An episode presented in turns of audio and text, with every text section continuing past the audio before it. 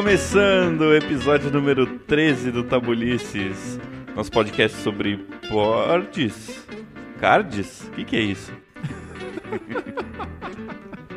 Eu sou o PH Mazili Eu sou o Danilo Silvestre. e hoje a gente vai falar sobre o que, Dan? A gente vai falar sobre os tabuleigos. Tabuleigos, os- o tabuleiro 101, 101, certo? Isso, vamos falar com as pessoas que não sabem direito o que são jogos de tabuleiro. Falar por que, que é importante falar, conversar sobre os jogos de tabuleiro. Isso, por gente, onde começar? a gente tem recebido algumas mensagens aí do pessoal fazendo perguntas relacionadas a isso. Então a gente resolveu eh, separar essas dúvidas aí um pouquinho e tentar explicar um pouco para quem conhece pouco ou conhece nada de jogos de tabuleiro, como é que eles funcionam, por que, que é legal jogar, como você pode começar. Certo? Por aí? Perfeito. E se você já joga, se você já é um jogador experiente, espero que a nossa conversa ajude você a pensar em como trazer novas pessoas pro hobby. E também fazer aquele processo interno de imaginar por que, que você começou a fazer isso, no Legal. final das contas. Entender um pouquinho da onde tudo surgiu, né? Exato. Boa. Antes de começar, então, fale aí um pouquinho das nossas redes sociais. É, elas são lindas e são várias. Olha só. Você- vocês podem mandar e-mails pra gente lá no tabulices.gmail, que é old school, mas a gente recebe e responde aqui no episódio. Você pode encontrar a gente no Facebook, no Twitter e no Instagram, tudo barra tabulices. E você pode também deixar mensagens no SoundCloud se quiser e lá na Ludopédia, que é um fórum super bacana sobre jogos de tabuleiro, que a gente tá lá também. É, Eu queria dizer que o nosso Instagram, além de tudo, é uma atração em si, com as maravilhosas fotos do Danilo, by Danilo Silvestre, dos tabuleiros mais bonitos do planeta aí. Eu, eu não queria pegar fotos de outras pessoas pra- pra usar nos nossos podcasts, mas usar as fotos padrão dos jogos é- é- parece que é um podcast genérico. E, e, além de tudo, colocar isso no Instagram, né? Pô, o Instagram tem todas. uh, O seu todo- charme Todo o seu né? charme, sua chiqueza. Aí eu tiro as fotos aqui em casa e espero que elas não sejam ofensivas aos olhos. Então, demais, muito boas. Valeu.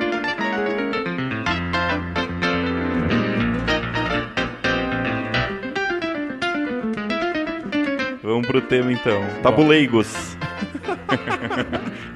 Vamos falar um pouco falar- com- sobre as pessoas que são leigas e não são tabuleiras. Você vai conseguir falar tabuleigos e manter uma cara séria assim no É difícil, é, é- eu, eu não consegui fazer isso nem na hora que eu escrevi o título do- da pauta aqui.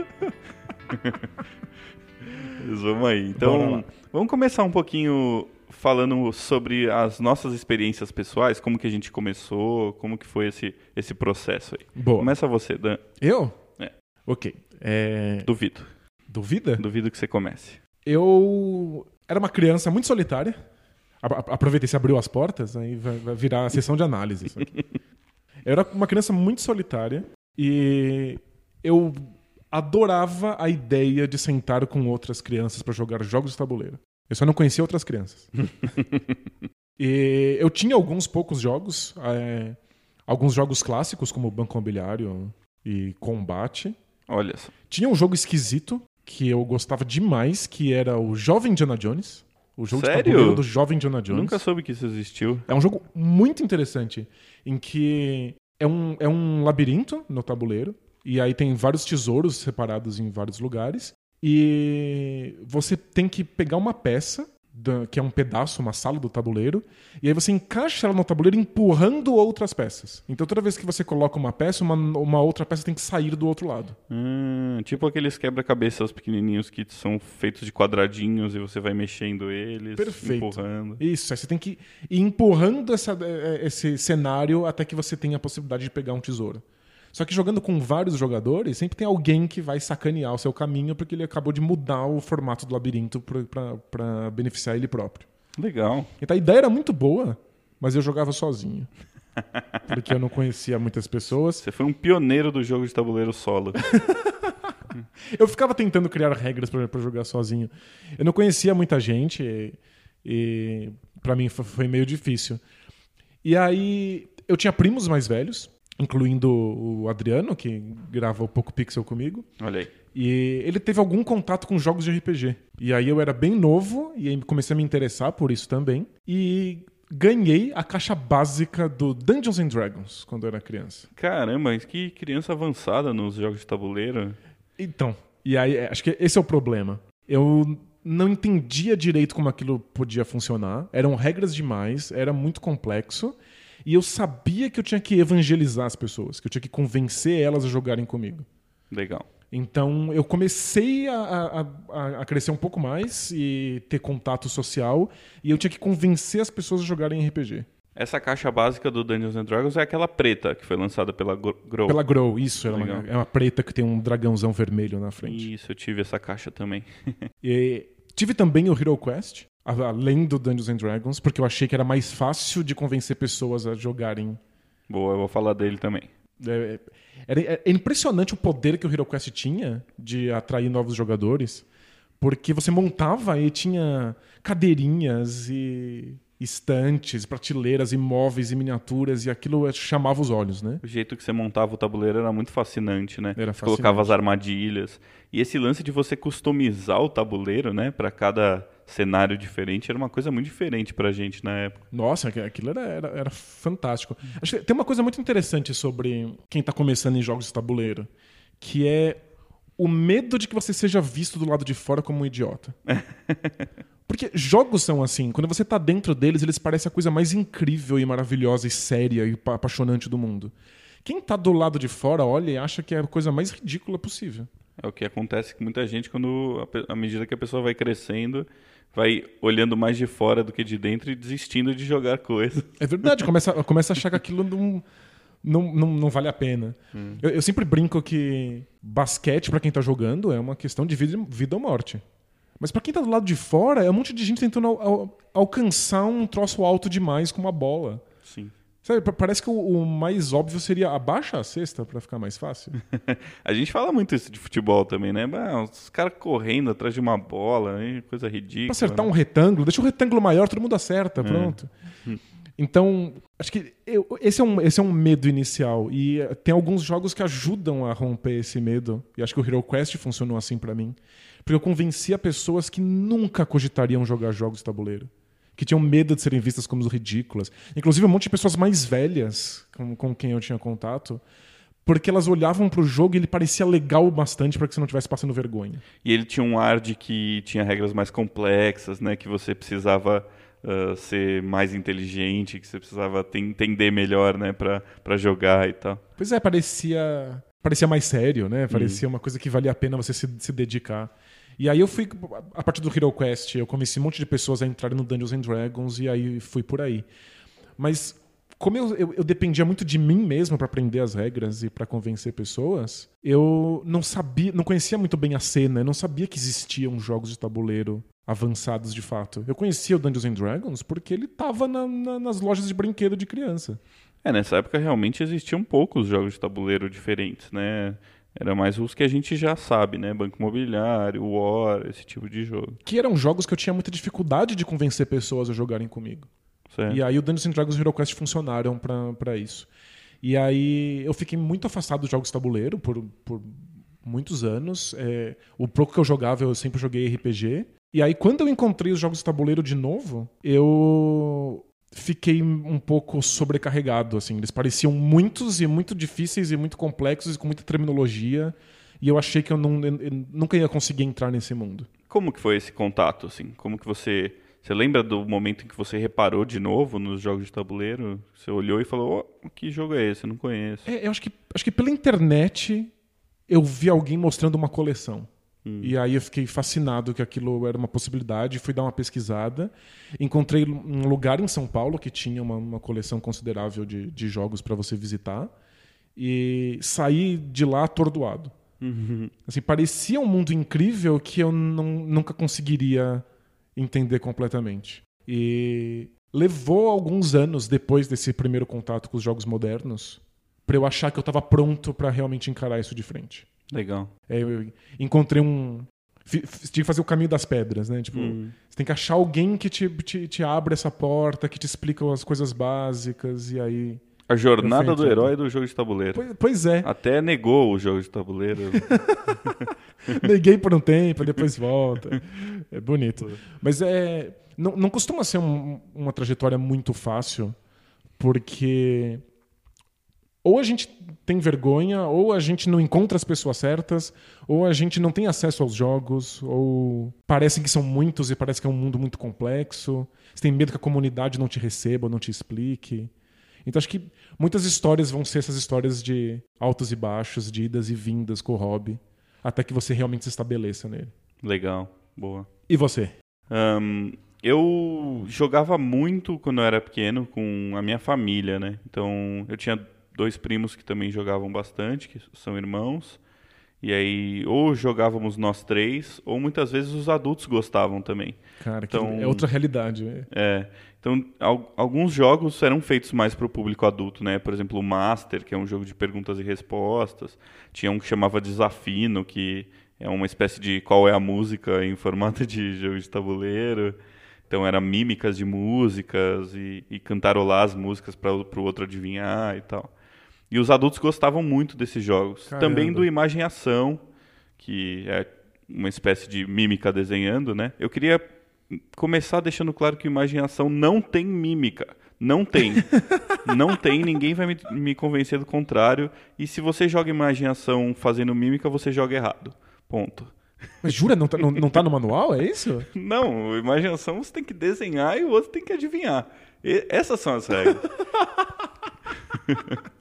e sempre rola, não, mas a, a imagem é o desenho e a ação é a mímica. Não, a ação é desenhar e adivinhar. Não é fazer mímica. então, se você joga imaginação com mímica, não me chame, por favor. Me chama pra jogar mímica ou imaginação. Aí eu topo. Decida-se, né? Decida-se. Isso. Perfeito. Tá bom? Então, desculpa aí, eu fiquei um pouco alterado agora. Mas Justificado.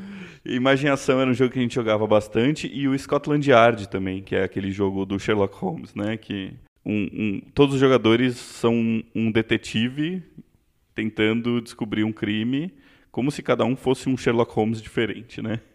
São vários Sherlock São Holmes. vários Sherlock Holmes. É uma realidade alternativa em que o Sherlock Holmes faz meiose. Ele se transforma em vários. É. e aí.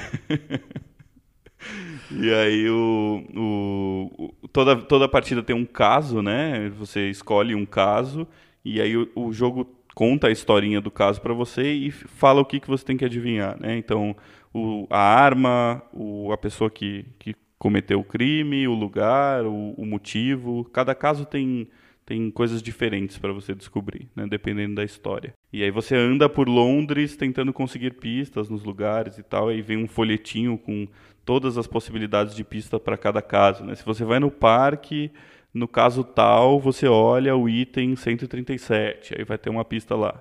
É, John Crawford não gosta de peixe. e aí você segue o jogo, sabe, com essa informação, talvez você consiga ah, adivinhar alguma coisa do crime. Mas as pistas tinham alguma coisa a ver com o parque? Quando você Às vezes sim. parque? Era, Às vezes, nossa, sim. era muito divertido quando você ia num lugar e a pista tinha realmente a ver narrativamente com o lugar, assim. Era bem legal. Ah, então você vai no chaveiro e aí o chaveiro fala que alguém foi lá, abriu um baú, sei lá, um negócio assim. Era bem legal. E alguns lugares tinham sem pista. Você chegava lá e era sem pista, não tinha o que fazer. Se ferrou. É. Mas acho que a gente pode eh, deixar esses, esses pormenores aí pro nosso episódio sobre jogos antigos, certo? Boa, que perfeito. ainda vai rolar. Enfim, o importante é que eu jogava bastante jogo de tabuleiro com a minha família em geral. Então eu tinha alguns, meus primos tinham outros e a minha família gostava também muito de jogar quando a gente ia viajar e o pessoal marcava umas noites para jogar também e tal. Bacana. Então era um momento bem saudoso para mim, assim, eu gostava muito. Então eu já tenho uma, uma ligação emocional aí, né, com os jogos desde pequeno. Mas também, como você, em um determinado momento, eu, de certa maneira, parei de jogar, parei de prestar atenção, né, nos jogos. E existiu mesmo um hiato, acho que principalmente aqui no Brasil, né, uma época que os jogos que a gente tinha aqui são, eram só os jogos que a gente tinha desde os anos 80 e 90. Né? A gente Foi não isso, tinha ah, editoras de jogos modernos aqui nem nada. Isso eu tô falando aí da década de. Final da década de 90, década de 2000, talvez, né? Acho que a gente viu uma geração que se tornou adolescente ou adulta e os jogos que estavam disponíveis eram os mesmos jogos que estavam disponíveis na infância delas. Exato, é. Então por isso que era, era, difícil, inclusive, convencer essas pessoas a continuarem jogando. Né? A maior novidade que a gente tinha era o banco imobiliário do Bob Esponja. Coisas desse tipo. o que é quase curioso, né? Como se dá a economia da, do, no reino lá. Como é que é o nome? Nem, não lembro mais o reino do. Na Ilha do Biquíni? Ilha do Biquíni. Economia é, na Ilha do Biquíni. Curiosamente, se dá exatamente do mesmo jeito de que em todos os outros temas do, do Banco Imobiliário. Star Wars. É. Então, é, foi isso, né? A gente parou de jogar por uma época. E aí eu descobri uh, que estava abrindo aqui em São Paulo uma luderia, que era o que é o Ludus, né, que existe até hoje, que, que, é onde eu fui ter contato com. Ah, então tem, tivemos um contato parecido aí. É. Isso foi um, eu descobri um mês, eu acho, depois que, o, que a Ludus tinha aberto. Então é, foi bem rápido assim, né? A Ludus abriu e eu já fui lá. E diferente um pouco, eu acho, de você, eu já fiquei completamente apaixonado e totalmente interessado, assim. Uau. Então eu queria ir na Ludus todo, toda semana, se possível. E é, o legal é que eu acho que eu fui apresentado a jogos muito simples lá no começo. Então eles fizeram um bom trabalho, pelo menos comigo, de apresentar coisas que não, não fossem uh, demais para quem não joga, né? Coisas muito complicadas e tal. E a gente sempre se divertiu muito jogando os jogos lá na Ludus, né? Isso foi mais ou menos na época que eu estava na faculdade. Foi 2000 e 2008, 2009, imagino, mais ou menos. Legal. Que foi um pouco antes de eu começar realmente a comprar os jogos, né? Porque depois da Ludus, eu conheci a Fanbox, que era um lugar que você podia alugar e levar os jogos para sua casa. E aí eu comecei a fazer isso porque eu tinha a possibilidade de jogar com os meus amigos que uh, e apresentar jogos, né? Amigos que também não não estavam afundados aí nesse mundo do, do jogo de tabuleiro. E era muito legal poder levar aquelas, aquelas caixas para casa com um monte de pecinha, um monte de coisa e mostrar para as pessoas, abrir a caixa e falar: olha, olha o que, que um jogo de tabuleiro pode ser, né? Assim, olha o que ele pode ser, é uma coisa é, incrível. É muito legal. Que eu acho que era, era um pouco da, da sensação com o Hero Quest. Mas que eu acho que hoje em dia é ainda mais impressionante. Isso, é. é eu, esqueci, eu, esqueci, de falar, inclusive, que o Hero Quest também foi importante para mim, né? Mas é interessante como quando eu joguei o Hero Quest, ele foi mais uma porta de entrada para os RPGs do que para os jogos de tabuleiro, né? Então, como ele tem essa um, essa questão de tentar simular um pouco um jogo de RPG ou tentar uh, mexer na mesma na mesma gaveta aí do RPG, Sim. É, isso me levou a jogar RPGs depois. Então, na verdade, eu fui apresentado é, ao Hero Quest como sendo um RPG.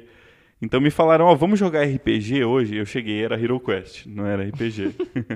Mas disso, né, a, o desdobramento disso foi que depois eu conheci o Dungeons and Dragons e, e conheci... Foi, foi o contrário, né, do seu caso. Você é, conheceu o D&D primeiro, Eu conheci né? o D&D primeiro, mas eu, eu, eu tinha o Hero Quest mesmo assim para fazer as, com as pessoas o trajeto que você fez. Certo. Porque era mais uhum. fácil. Legal.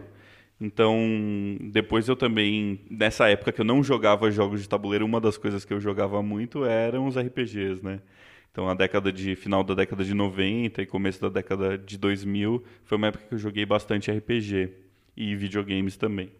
Então, eu estava afastado dos jogos de tabuleiro, mas não estava afastado dos jogos em geral, né? Nunca perdi esse interesse. É, isso eu também nunca, nunca é. perdi. Os videogames me mantiveram na minha solidão. Né? Sim, é perfeito. É a mídia perfeita para solidão. Exatamente. Inclusive, jogando junto com outras pessoas hoje em dia, você continua sozinho na sua casa. Fato. Então, aí depois então da Ludus e da Fanbox, eu comecei a descobrir que era possível importar os jogos de tabuleiro pelo eBay. E aí que começou a loucura mesmo de, de comprar e colecionar jogos, né?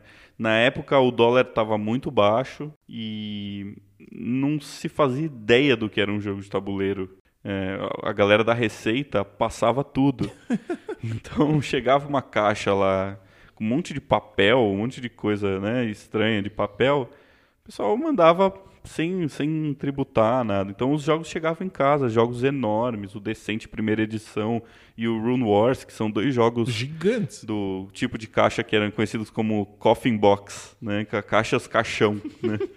porque elas são quase do, quase cabe um, um morto lá dentro. tão grande. Que é, é acho, acho, que aí a receita ia parar se tivesse um morto dentro da caixa. É, não estava cheirando mal, eles deixaram passar. Então foi assim que eu, que eu retomei aí esse, essa paixão aí pelos jogos e tal. Bem legal. Legal. Então, continuando, por que, que você acha que a gente voltou a se interessar pelos jogos de tabuleiro agora? Uh, as coisas que fizeram a gente voltar são as mesmas coisas que faziam a gente jogar os jogos na infância, né? Ah, eu, eu acho que algumas dessas coisas são as mesmas ainda. Uhum. Acho que na infância a gente jogava porque existe uma vontade enorme de sociabilizar, né? De ter uma experiência coletiva, de estar entre amigos, estar entre parentes. É bom lembrar que os videogames, por exemplo, na época não, não, era impossível praticamente jogar coisas em mais de duas pessoas, né? Em duas já não era fácil, mas uh, não era tão fácil como hoje, mas em mais pessoas era quase impossível, né? Acho que os videogames eles sempre se saíram bem com essa ideia de que existia um computador para controlar as ações. Uhum. Então, abria a possibilidade de que você pudesse jogar sozinho. né? Claro. Os primeiros videogames são pensados para para que você possa enfrentar uma máquina que simula um ser humano, né? Para você Uhum. enfrentar tipo um adversário no xadrez, por exemplo. Então, o- eu adorava os videogames e eles realmente me sustentaram do- do- durante a infância. Mas eu, eu sentia falta daquela sociabilidade que os jogos de tabuleiro permitiam. De poder ficar pensando o que eu vou fazer na minha vez, enquanto as outras pessoas estão discutindo o que que elas vão fazer e tá todo mundo dando risada. Uhum. Tem esse, é- essa, essa sensação de, de pertencimento que os jogos permitem. De atividade social, de atividade né? social, é. Uhum. E eu acho que, em parte, a gente volta para esses jogos de tabuleiro é, já adulto, tentando buscar essa dinâmica. Eu acho que isso é, não é o único fator, mas é um fator fundamental. E eu acho que explica um pouco, e acho que a gente, mesmo quem já joga tabuleiro há muito tempo, precisa se perguntar por que é que tem tanta gente vindo pro hobby agora. Por que, que agora jogar jogos de tabuleiro se tornou uma coisa tão comum? Uhum. Por que, que adolescentes desligam o videogame e se preocupam em ver qual é o jogo de tabuleiro que está disponível? E eu acho que é. Com, com tanta tecnologia e com tanto acesso à internet, a gente entendeu que a sociabilidade é uma coisa muito importante e que a sociabilidade cara a cara tem um- uma sensação diferente do que tem estar no Facebook ou no WhatsApp. A gente quer no- jogar do lado de outras pessoas, né? É, acho que essa é uma das, da- das questões que funciona, que eu acho que é importante, que eu acho que todo mundo que joga jogos, jogos tabuleiro leva em consideração. É, Eu acho que um fator bem importante é muitos maridos começaram a jogar com as suas esposas também, jogos de tabuleiro, né? Ou com amigos também que não, por exemplo, não gostam muito de videogame e tal. Então, o meu caso é muito claro, assim, né? Quando eu comecei a me interessar por jogos de tabuleiro, eu vi uma oportunidade de jogar coisas com a minha esposa que não gosta de videogame. Faz todo sentido. é. Então a gente consegue eh, interagir, participar de atividades juntos com muito mais frequência por causa dos jogos de tabuleiro, né? E acho que a, que- a questão da barreira da, da, da habilidade manual, né, de você ter um conhecimento e uma uma habilidade mesmo de como se joga os videogames não existe tanto no jogo de tabuleiro, né? Então acho que tem essa vantagem aí nesse sentido. É, né? tem uma barreira de entrada menor. Eu, eu lembrei, eu- talvez até tenha comentado essa história aqui. Se eu, se eu já comentei, a magia da edição corta. Beleza. É, eu lembrei de, um, de uma entrevista que eu vi com um ator do Lost. Acho que não, acho que eu não conheço essa história. Eu não lembro o nome do ator, porque eu não lembro o nome de ninguém. Qual era um o personagem? então, também não sei. Vamos fazer o jogo aqui. Adivinha o personagem do Lost? Adiv- Adivinhe quem é.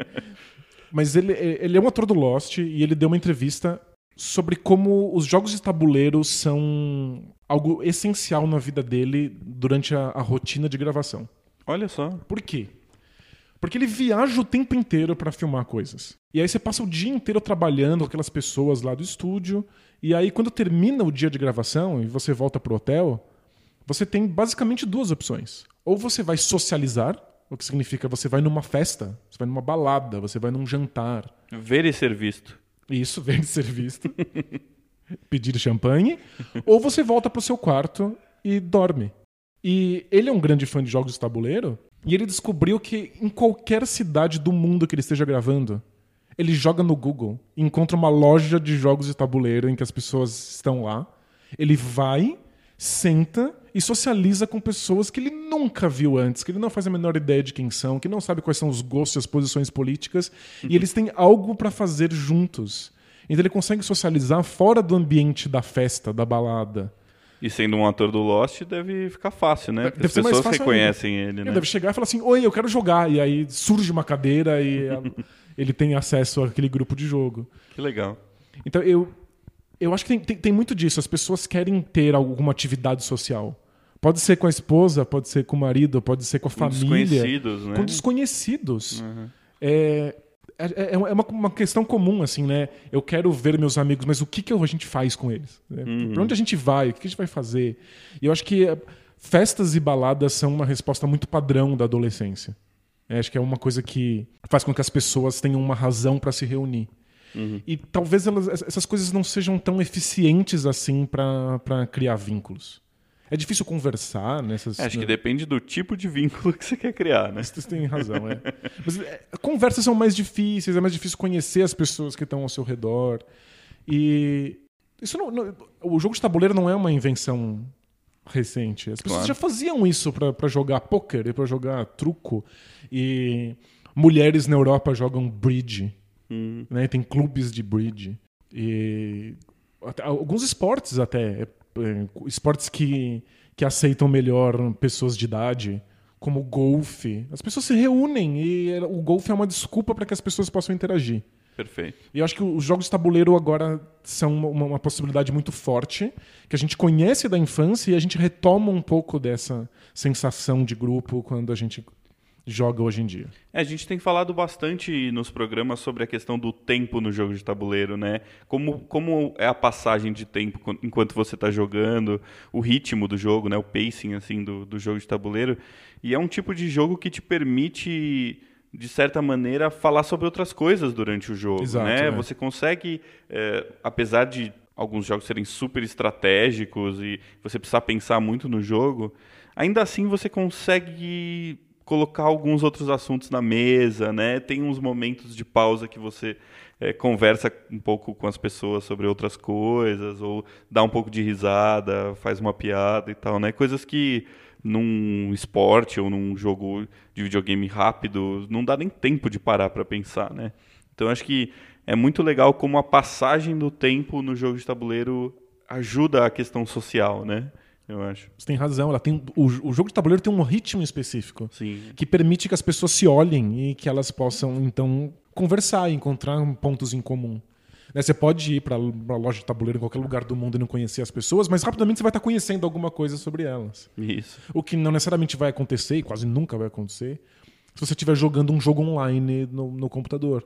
Sim. Quando as partidas são frenéticas, você é obrigado a falar sobre as partidas. Você não fala nem oi, você já fala. fa- defende a esquerda ali, né? Você nem sabe com quem você tá É falando. verdade. Eu eu tive uma época, uma, uma fase na minha vida, em que eu era obcecado por jogar xadrez na internet no, no Yahoo. Olha só. E eu podia jogar outras coisas. Já existiam jogos de videogame mais complexos do que xadrez pra jogar. Mas quando eu entrava nesse- ne- nesses jogos, eu sempre fui um jogador viciado em StarCraft, que é um jogo de estratégia para computadores. Você tem que ficar falando sobre o jogo, você tem que estar com uma, uma comunicação com as pessoas, sempre sobre a tática, sobre o que você precisa responder ali ao- ao- no desafio. O E- tempo do jogo é o tempo real, né? Exatamente, você não, não- você não consegue nem respirar, você não pode nem olhar pro lado. E quando eu jogava xadrez com pessoas aleatórias no, no Yahoo, eu ficava esperando a pessoa, a pessoa jogar e eu ia fazendo perguntas. Oi, eu tô vendo aqui pela sua bandeira que você é da Líbia. Ah, você nasceu aí, quanto tempo você, você vive aí? E ficava esperando. Aí quando a pessoa acabava a jogada dela, ela ia me respondendo enquanto eu pensava na minha. Então rolava uma conversa, você tem chance de conhecer a, a outra pessoa, só porque o ritmo do jogo de tabuleiro é diferente. Legal. É uma mistura de chat da UOL com, com, com board game, então. O Exatamente. xadrez do Yahoo. Pô, você fez soar mais idiota agora. Mas, mas eu, eu- eu gostava dessa chance de, de ter contato, né? Legal, muito bom. E você ia falar sobre algum outro, algum outro elemento que traz a gente para os jogos hoje em dia? Assim, é- acho que tem. Não é só a socialização. Uhum. Eu acho que existem outros componentes que atraem a gente de volta para os jogos tabuleiro. Como a parte física, a parte tátil da coisa. É, existe um, um, Fetiche do jogo de um tabuleiro. fetiche pelo objeto jogo de tabuleiro. Uhum. que começa a fazer sentido quanto menos objetos a gente tem à disposição. É, porque agora a gente faz tudo pelo celular, a gente faz tudo no computador. As coisas estão todas virtualizadas. Né? Você, elas surgem na sua frente na, na, hora que você quer e a gente perdeu um pouco a parte do toque e do cheiro. E eu não sou um, um desses saudosistas de que acha que esse movimento é ruim. Eu, pelo contrário, eu acho esse movimento maravilhoso e eu acho que ele só traz coisas positivas. Assim, você não ter que ir numa biblioteca. Lembra quando a gente ia na biblioteca? e você querer achar a desgraça do, do, do, trecho certo no livro certo. É. Era uma coisa que você ia levar oito horas.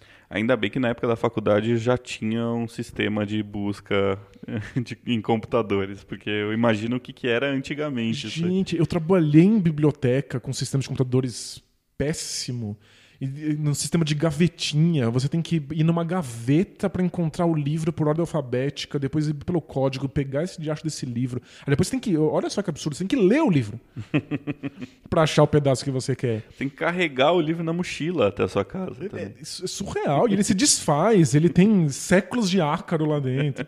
e agora a gente acabou com isso. O objeto livro é uma coisa que não precisa existir. Uhum. Você vai lá na internet, você vai no seu Kindle, você dá um Ctrl F e já era. Então, tipo, eu não sou um, um, saudosista pelos objetos. Mas não significa que não teremos efeitos colaterais, né? Por exemplo, a, a vontade de pegar em coisas na hora de jogar.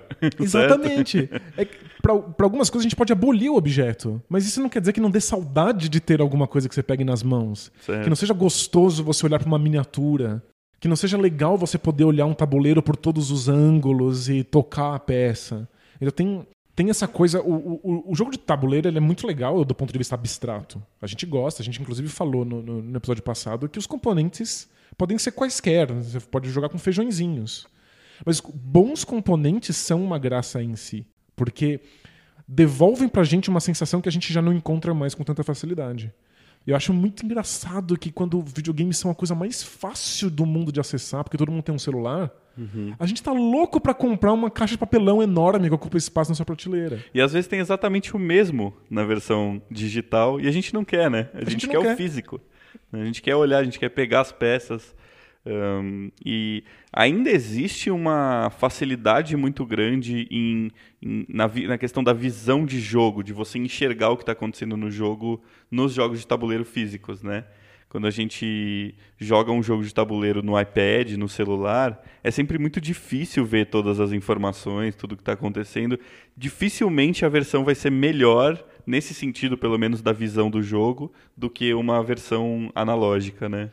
É que tem vários jogos em que você está de fato na mesa, você tem que ver tudo, mas você também tem que calcular como é que está acontecendo e os bônus e vários aplicativos já fazem isso para você. E eu acho que eles até fazem um trabalho melhor de te mostrar as informações da partida. Sim, nesse sentido, sem dúvida. No entanto, existe algo de tátil, algo de, de presença física do jogo de tabuleiro de verdade, que é uma coisa que é, é, é compreensível se, é, se desejar. Sim, é, eu acho que é um pouco isso mesmo. É, você consegue ter uma visão universal melhor do jogo na, na mesa, né?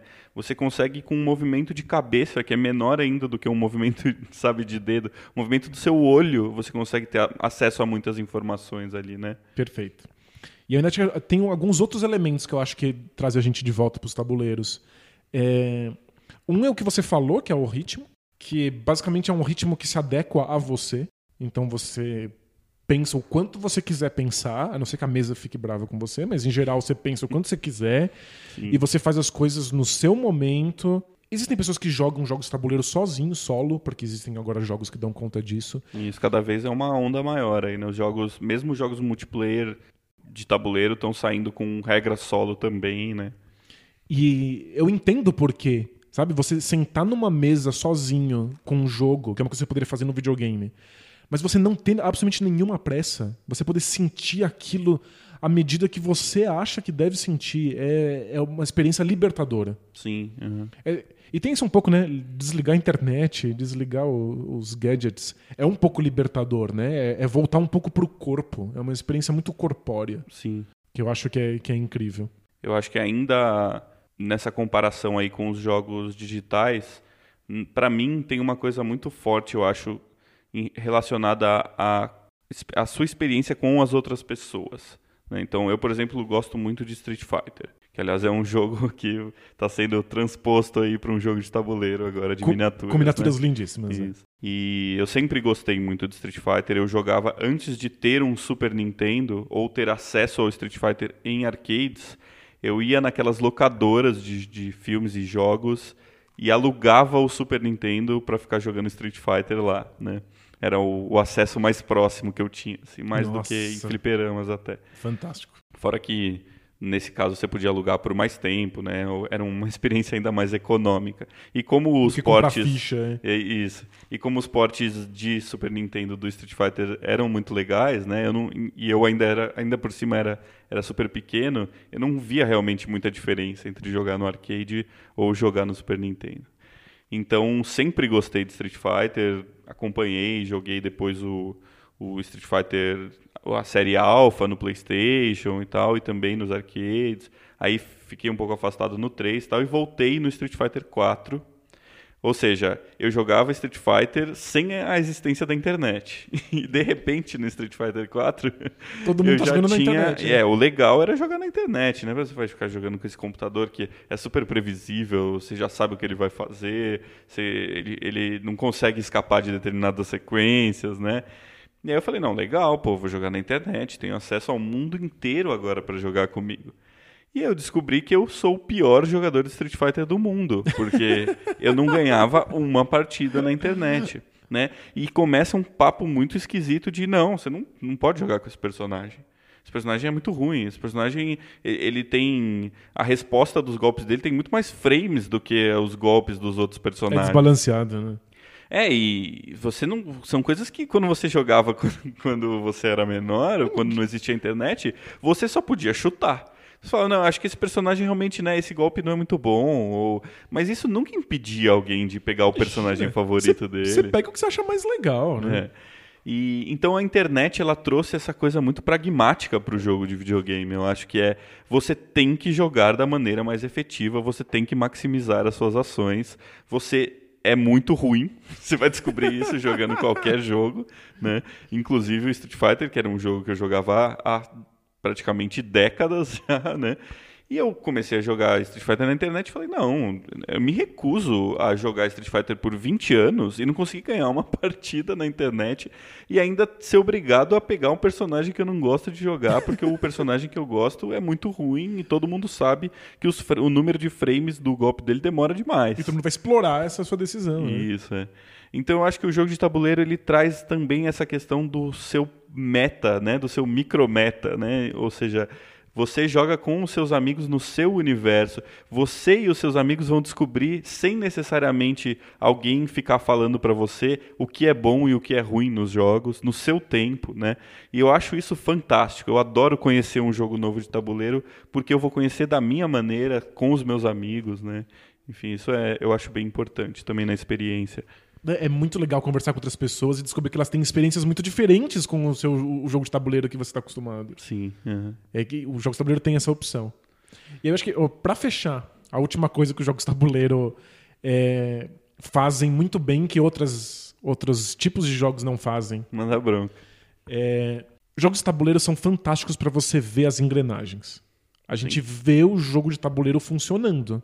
Você conhece quais são as regras dele antes mesmo do jogo começar. É, se você é um entusiasta por game design, o jogo de tabuleiro é incrível, né? Então, e- e- acho que eu vou, eu vou até mais além.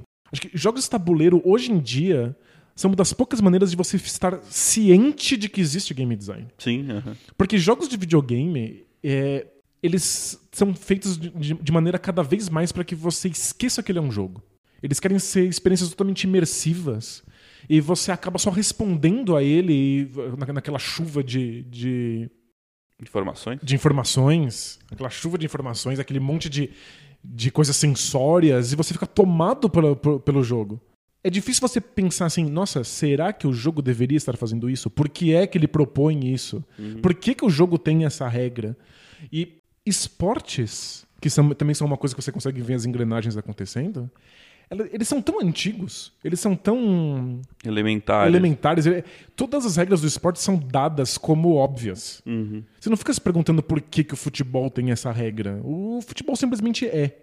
Sim. Então acho que os jogos de tabuleiro são uma rara chance de você estar jogando e pensar: nossa, essa regra faz isso no jogo, que incrível, eu não tinha percebido em outro jogo que tem outra regra, acontece uma coisa diferente. Uhum. Eu acho que é, é- é quase impossível você jogar um jogo de tabuleiro e você não mergulhar no game design. Uhum. Mesmo para um leigo, ele vê que o jogo tá fazendo coisas específicas com regras específicas. Você tá enxergando o esqueleto do jogo, Você né? vê. Enquanto você joga. Então, curiosamente, o jogo de tabuleiro é, uma- é um, um espaço muito favorável para crítica. Para que você pense jogos e fale sobre eles. Muito legal. Por isso que é, é- uma das coisas legais de, de jogar jogos de tabuleiro socialmente é que você pode conversar sobre qualquer coisa. Sobre política, sobre o Masterchef, sobre o, o clima. Mas você também pode parar e conversar sobre o jogo Sobre o próprio jogo. sem que isso seja uma conversa como em jogos de videogame, é, em tempo real, multiplayer, que é uma conversa sobre como vencer no jogo. Uhum. Você pode falar sobre o jogo. Nossa, olha que legal, esse jogo faz isso. Pode ter uma conversa sobre como fazer um jogo melhor que esse, né? Exatamente. Você pode ter uma conversa sobre entender esse jogo, enquanto num videogame, na pressão, naquele ritmo acelerado, você precisa conversar sobre como é que nós vam- vamos vencer agora. Perfeito. É uma coisa que a gente faz com comida, né? Já reparou quando você vai num restaurante que você só fala de outras comidas? Mas, de certa maneira, é uma crítica, é uma forma de fazer crítica. Olha só, isso aqui, agora eu lembrei daquele prato lá daquele outro restaurante, mas o, a maminha aqui é mais gostosa, é melhor. Né? Se- Eu gosto porque ela é mais mal passada no, no centro, e, né? É um pouco o que a gente faz, né, com os jogos de tabuleiro. Pois é, e, e pensa, é tipo um dos grandes é, motivos para as pessoas se reunirem e saírem de casa é comer. Sim. As pessoas saem para comer e elas falam sobre comida. Tipo, existe um valor nisso. Aí os jogos de tabuleiro também reúnem as pessoas, elas podem falar sobre jogos de tabuleiro se elas quiserem. Inclusive comendo junto. E aí você pode falar sobre um jogo de tabuleiro e sobre a comida, intercalando os dois assuntos. Isso, se- não engordurar a mão, eu deixo. Esse é um problema muito sério. Pra, pra mim é um problema muito sério. Boa. Legal.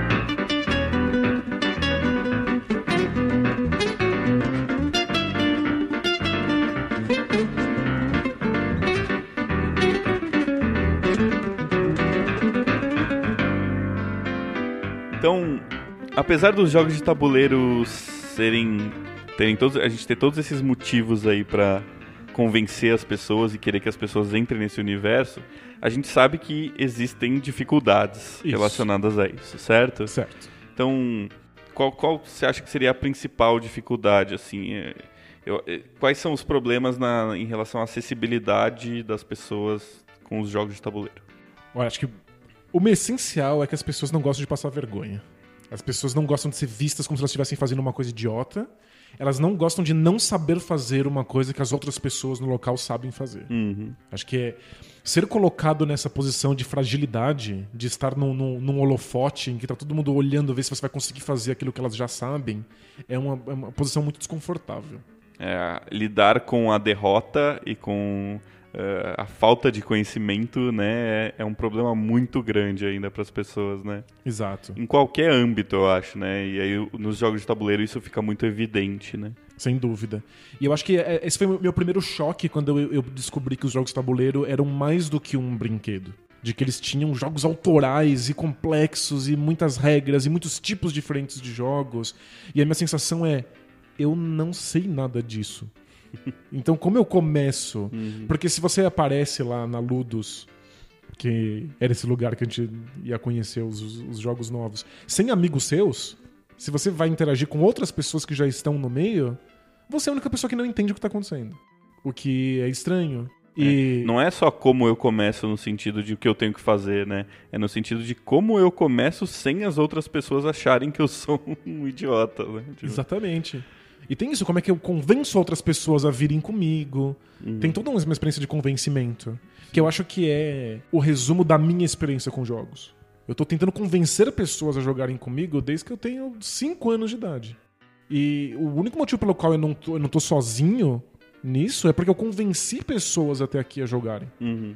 Difícil você achar pessoas que estão querendo começar junto com você, né? Exatamente, Assim, é. Você não vai chegar num lugar e todas as pessoas são que nem você e nunca jogaram nada, né? Se você for, por exemplo, num evento, né, num joga sampa ou mesmo numa numa luderia, dificilmente alguém vai te botar pra jogar com uma pessoa que tá começando, né? Normalmente quem tá lá já joga, já gosta, né? São os entusiastas. Exatamente. Então, eu acho que essa é a primeira dificuldade. É você respirar fundo e perceber que esse, é, essa ignorância inicial passa rápido. Uhum. Que você simplesmente tem que dar a cara a tapa, se jogar encontrar outras pessoas que sim vão saber mais jogos de tabuleiro do que você, mas que vai ficar tudo bem. E a gente toma uns sustos meio gráficos, assim, né? De olhar para um jogo e falar, não dá. Esse jogo tem 340 mil peças, né? um tabuleiro gigante que eu não entendo nada. E se você ah, respira fundo né? e olha para o lado, você vai ver que tem jogos com quatro cartas que você pode jogar. Né? Então você não precisa começar com uma coisa super né, complexa e tal, cheia de peças.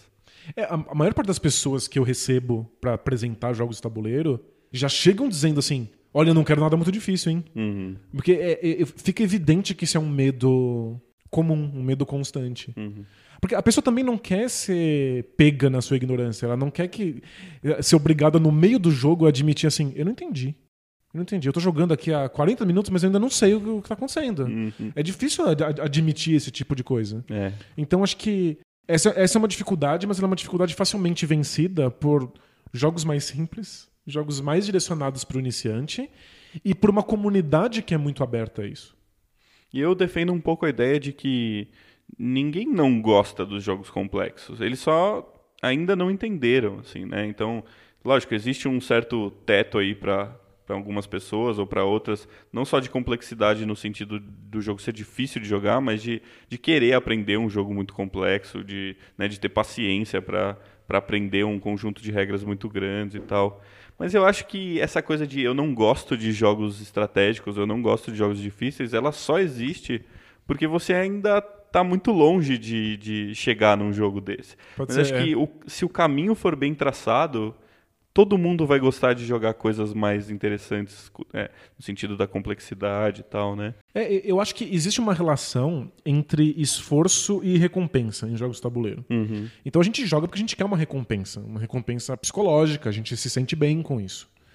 E para que essa recompensa venha, você precisa dar um esforço.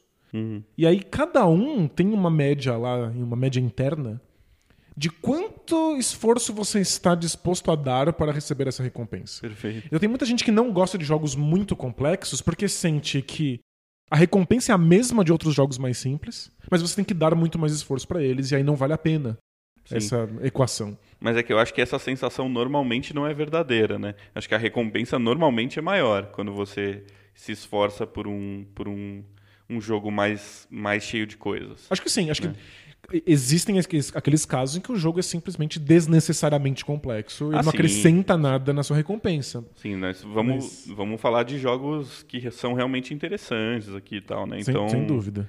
É, eu acho que a pessoa tem essa sensação. Por que, que eu vou ter a mesma recompensa tendo que aprender muito mais coisas do que né, se eu puder só aqui cinco minutinhos aqui aprender o jogo e jogar. Mas é que é- as pessoas não têm essa noção, eu acho, da recompensa que é você jogar uma coisa maior. E elas vão aprendendo isso conforme elas vão jogando cada vez gradualmente eh, coisas mais complexas, eu acho. É, você, você apresenta um jogo novo que tem uma- regras um pouquinho mais difíceis, um pouquinho mais de opções, né, de possibilidades estratégicas, a pessoa já sai da partida se sentindo muito mais recompensada. Sim. uhum. E aí é uma escadinha pra cima. Né?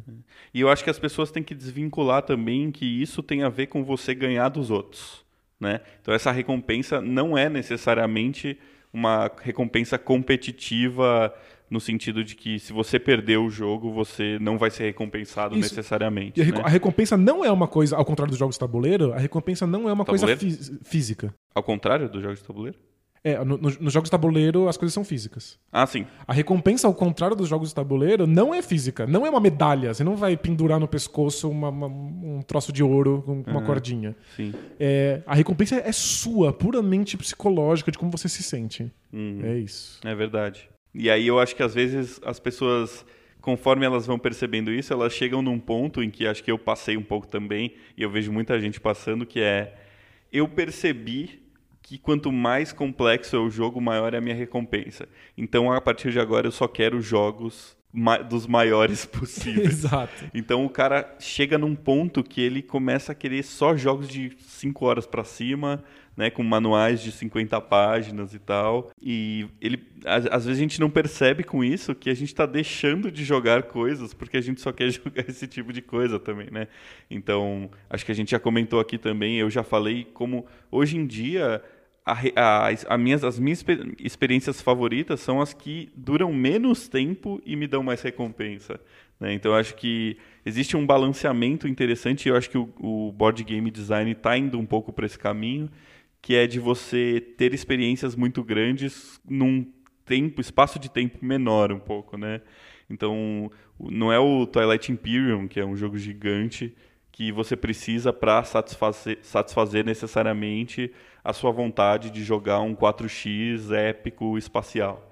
Né? E que leva 8 horas. E, é, então o jogo leva 8 horas, sei lá, em média 8, 9 horas. Então, se você consegue ter uma experiência muito parecida hum, com um jogo de 3 horas, digamos, né? Acho que a gente tem que buscar um pouco esse balanceamento, né? Dessa média aí de de quanto o jogo te oferece, por quanto tempo, e isso vai me permitir jogar um outro jogo depois, né? O que no caso do, de um jogo gigante desse não, não me permitiria, você tem que marcar um dia só para isso, né?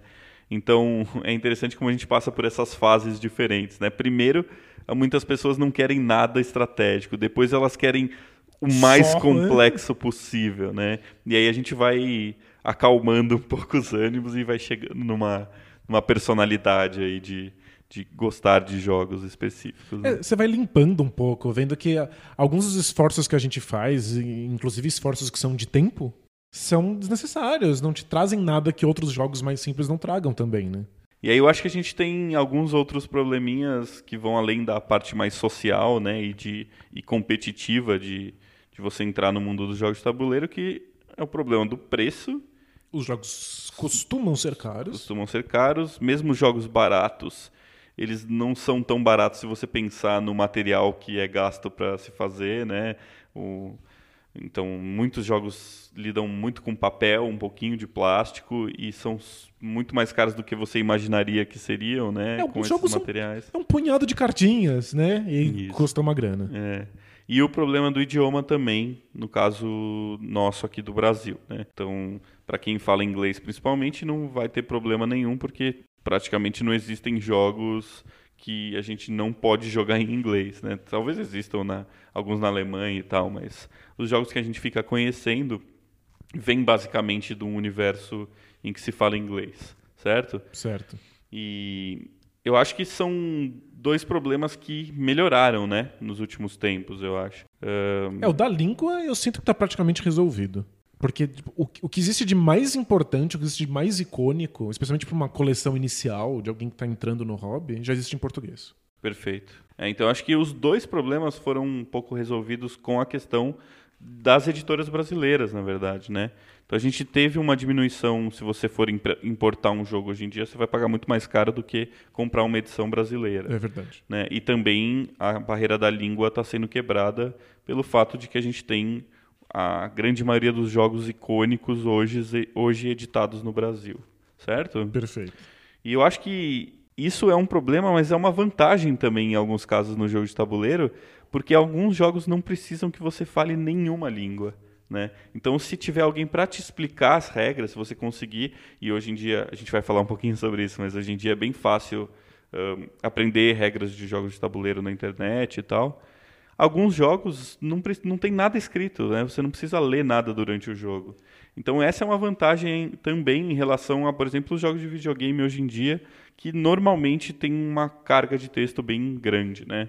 É, acho que são mais acessíveis mesmo, né? Sim. Se, inclusive, a gente pensa muito em, na, na barreira linguística, mas tem umas outras barreiras que os jogos de tabuleiro dão conta. Tem gente que não enxerga muito bem, tem gente que não consegue ler letras miúdas. Né? E tem jogos de tabuleiro que dão, dão conta disso. É legal, eu lembro de ter visto um episódio do Nerdcast que o Lucas Radaeli, né, que é um, um, um cego que tem uma conta no Twitter bem ativa e tal, falando que ele gosta muito de jogos de tabuleiro e que ele uh, adapta ou como ele joga esses jogos com outros cegos e tal. É bem, bem interessante. Muito essa, legal. Essa parte. Existe essa opção, né?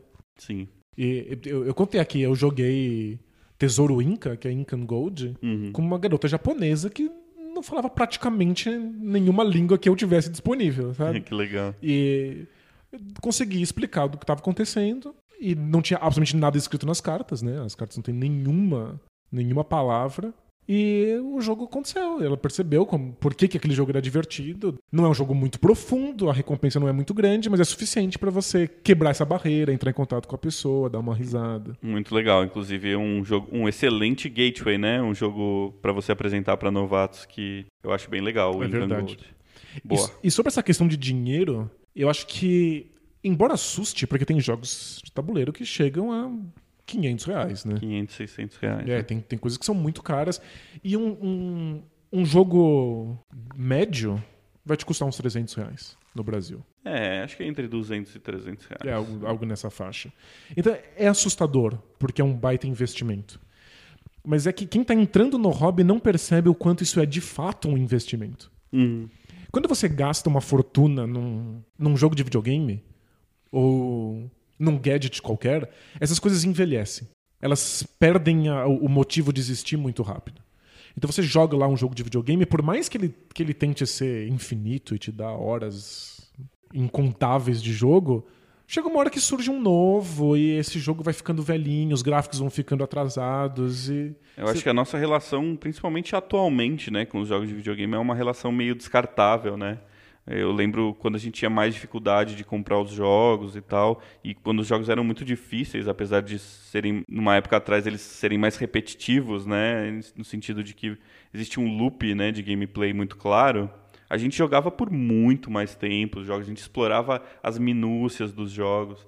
E hoje em dia eu sinto, eu mesmo e com outras pessoas, que às vezes a gente compra jogos e a gente mal joga, assim, né? Eu já ouvi casos de pessoas que compraram o jogo, jogaram um tutorial e falaram, não, esse jogo não é pra mim, não. O cara gastou 200 reais e jogou um tutorial por 15 minutos, né? É, não gostou e vai pro próximo. Né? Sim. E o pessoal gosta, e aí o jogo acaba, dura lá suas 5, 6 horas. Ou então não acaba nunca, mas ah, agora os gráficos estão defasados, eu tenho que comprar um outro videogame. É, essa coisa da tecnologia ficar defasada também é um problema, É um né? problema, as coisas ficam defasadas. Elas, elas têm um valor que é um valor histórico. Sim. Então eu tenho videogames velhos aí em casa, porque eu quero ter acesso a essas coisas que são historicamente importantes. Mas elas não estão no mesmo nível tecnológico das coisas que acabaram de sair. A gente sabe que existe essa dificuldade, apesar de às vezes a gente não querer admitir, né? Então, jogos que a gente gosta muito e que às vezes a gente fala, não, mas é, eu não me importo com gráficos. Isso é uma coisa que a gente fala bastante hoje Sim, em dia, sim. né? Porque também existe essa coisa muito forte de querer sempre gráficos melhores e tal. E a, e a gente sabe que o videogame não é só sobre isso, não é principalmente sobre isso. Mas, se você pega jogos antigos, principalmente ali os jogos 3D, né? Talvez da, das primeiras gerações 3D, a gente tem muita dificuldade de jogar com aqueles gráficos. Muito, tem umas coisas que envelheceram ao ponto de serem injogáveis. É, né? não é à toa que tá saindo um monte de remaster de jogo velho e Sem tal. dúvida. E eu acho que o jogo de tabuleiro, ele é, é a solução para isso. Você investe o dinheiro, você compra, e se você cuidar bem do seu jogo de tabuleiro, ele vai estar na sua prateleira pros seus netos, pros seus bisnetos. Ele vai continuar ali, ele vai continuar fazendo sentido, ele vai ser uma experiência que se você realmente gosta, você vai querer revisitar durante décadas e décadas. É, talvez esteticamente o jogo tenha envelhecido, ou a época que você vive agora considera aquele, aquele conjunto estético talvez não tão legal, mas isso muda muito pouco, né? Na muito hora de pouco. jogar.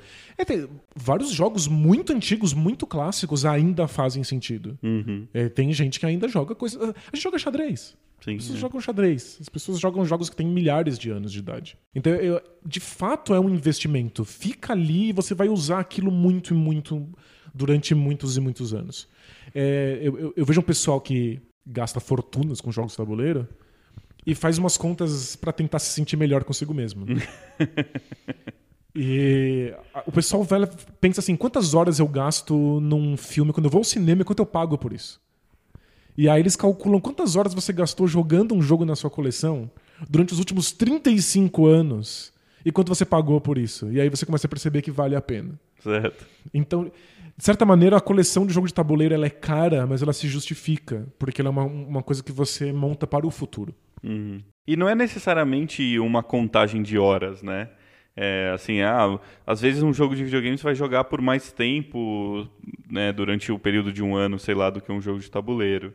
Então, ah, esse jogo eu joguei por 40 horas. Você fala, pô, você jogar 40 horas de um jogo de tabuleiro, talvez não, essa conta não feche, né? Não seja tão vantajoso nesse sentido. Sim, sim. Mas eu acho que não é o mesmo tipo de conta que você tem que fazer, né? É, o- é a conta de quantas pessoas, quanta, é, quantas horas você reuniu as pessoas, né? Então não só as horas contadas, cronometradas ali de jogo, mas é, por quanto tempo, né? Por quantos anos você passou jogando esse jogo? Então é um outro tipo de contagem de tempo. Não dá pra você pensar da mesma maneira. Eu sinto que jogar, sei lá, que sejam 10 horas de um jogo de tabuleiro, que para um jogo de videogame talvez não seja tanto. é, Se você jogou 10 horas de um jogo de tabuleiro, provavelmente você mobilizou sei lá, 50 horas, né? Tipo, você é, reuniu as pessoas, você parou pra comer, você conversou, você jogou o jogo, Isso, você é. fez um monte Tem, de coisa. tem toda a interação, tem todo o programa, né? O, o programa gira ao redor do, daquele Isso. jogo, né? Sem contar essa questão de, de você poder jogar por gerações aí, né? De você, do jogo se manter vivo pra, pra toda a eternidade, aí se você cuidar bem dele. É né? só, é- é só cuidar minimamente bem. Legal. É só, é só afastá-lo da umidade. Então eu acho que assusta os iniciantes, mas o, o preço é sempre justificado. O único problema é que o iniciante pensa, eu vou ter que fazer esse investimento aqui e ficar com esse jogo pro resto da minha vida, e eu nem sei que jogo eu deveria ter. Vou pagar 300 reais num jogo que eu não tenho certeza se eu gosto. E eu acho que esse, esse primeiro contato é que é complicado. Sim, é, eu acho que não, não dá pra uma pessoa começar o hobby comprando um jogo de 300 reais, né? É, Você tem que começar por uma, uma experiência mais barata, eu acho, né? É. É muito difícil convencer as pessoas e muitas vezes não vai valer a pena, porque a pessoa não sabe o que ela está comprando também, né? Então, uma coisa é a gente gastar um dinheiro com uma certeza um pouco maior de que a gente vai gostar. A gente conhece o designer, conhece as mecânicas, A gente, conhece, a gente conhece nós mesmos, a gente conhece os nossos gostos. né? nossos gostos, exato. Se você está começando, não dá para começar dessa maneira, né? É, acho que você depende um pouco de conhecer esses jogos em outros lugares, de procurar luderias, de procurar vídeos na internet, de ver pessoas jogando, de alguém que tenha o jogo e te apresente, para que você possa con- construir uma certeza de que você gostaria de ter isso na sua coleção. Legal. Então acho que é legal a gente tentar listar um pouquinho essas possibilidades, né? Como é que a gente pode conhecer um jogo de tabuleiro? Então você falou aí das luderias que ah, são uma boa opção para cidades que têm luderias, né? Mas Isso. isso inclusive foi uma da, um dos tópicos que foi citado. Depois a gente pode ler no final do episódio esse e-mail do essa foi uma mensagem no Facebook falando sobre isso. E então as luderias são uma ótima opção, mas nem sempre viáveis, né? Como mais a- as pessoas podem começar a conhecer da Então, é, é sempre legal ter alguém que já joga, ter um amigo que já tenha um, um jogo, então te, te apresenta esses jogos, você não tem que pagar por eles, e aí você pensa se você realmente gostou dele e quer pôr na sua coleção. Mas se você não conhece ninguém e você não tem uma luderia disponível, você, ao, ao meu ver, você tem três outras opções. Vai lá. Uma é a internet. Então você pode jogar alguns desses jogos na internet. Sim. Seja com aplicativos no celular, seja com é, aquele table Tabletop Simulator, Tabletop Simulator é um simulador de jogos de tabuleiro. para quem já joga coisas na Steam, né, que é uma plataforma de comprar jogos, é, o Tabletop Simulator está disponível na Steam. Você compra o- a plataforma, tipo um aplicativo, e lá dentro você tem a possibilidade de criar os seus pró- os pró- próprios jogos, os seus protótipos, ou comprar pacotes de expansão que as próprias empresas é, autorizam e tal. Então E tem muitas cópias não autorizadas isso, então disponíveis, a- né? as coisas que você cria você pode disponibilizar na internet. Então você tem um universo ali. Teoricamente você não precisa comprar nenhum, nenhum pacote aí para jogar. E muitas empresas disponibilizam os jogos um pouco antes do lançamento lá, para que as pessoas possam testar e ver se elas querem comprar Fazer ou uma não. espécie de beta aberta. Isso, e, tal, né? e elas, as próprias empresas se beneficiam disso, vendo se o jogo funciona, se ele está desequilibrado, etc. Uhum. Então, você tem essa possibilidade da internet, que é uma possibilidade número um. Boa. Você tem a possibilidade número dois, que é sair da sua cidade para conhecer jogos de tabuleiro. Uhum. Eu, eu sei que parece muito esquisito, mas procure um evento. Esses grandes eventos, o Brasil tem- já tem alguns deles. É, torne como se fosse uma viagem de turismo. Sim. é. Você vai, visita o evento, conhece pessoas, joga os jogos ali com mesas abertas. Se gostar de algum deles, já compra na hora mesmo, porque os jogos estão disponíveis, eles têm desconto, e aí depois volta para sua casa. Legal, é. Tem, tem eventos em São Paulo, pelo menos, e acho que em outras cidades maiores aí, eventos toda semana, ou pelo menos todo mês aí de jogos e tal, né? Isso, você pode vir visitar um evento pequeno, mas também tem alguns eventos que são maiores, eventos mensais. É, alguns lugares têm convenções que acontecem só uma vez por ano. Então dá para dar uma pesquisada nisso e fazer um passeio. Boa. A, a terceira opção é a minha opção. Qual? É o, é o que eu fiz.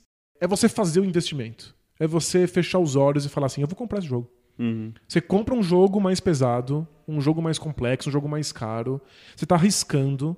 Você aprende as regras completamente sozinho. Vê o que, que você, como é que você se sente com essas regras e começa a converter as pessoas.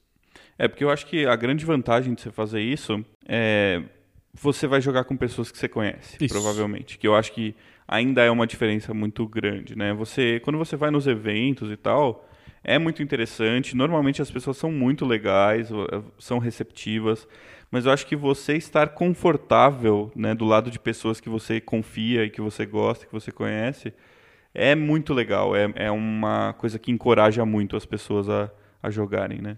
Acho que a maior parte dos grupos que não joga e começa a jogar é porque alguém aparece e introduz. Uhum.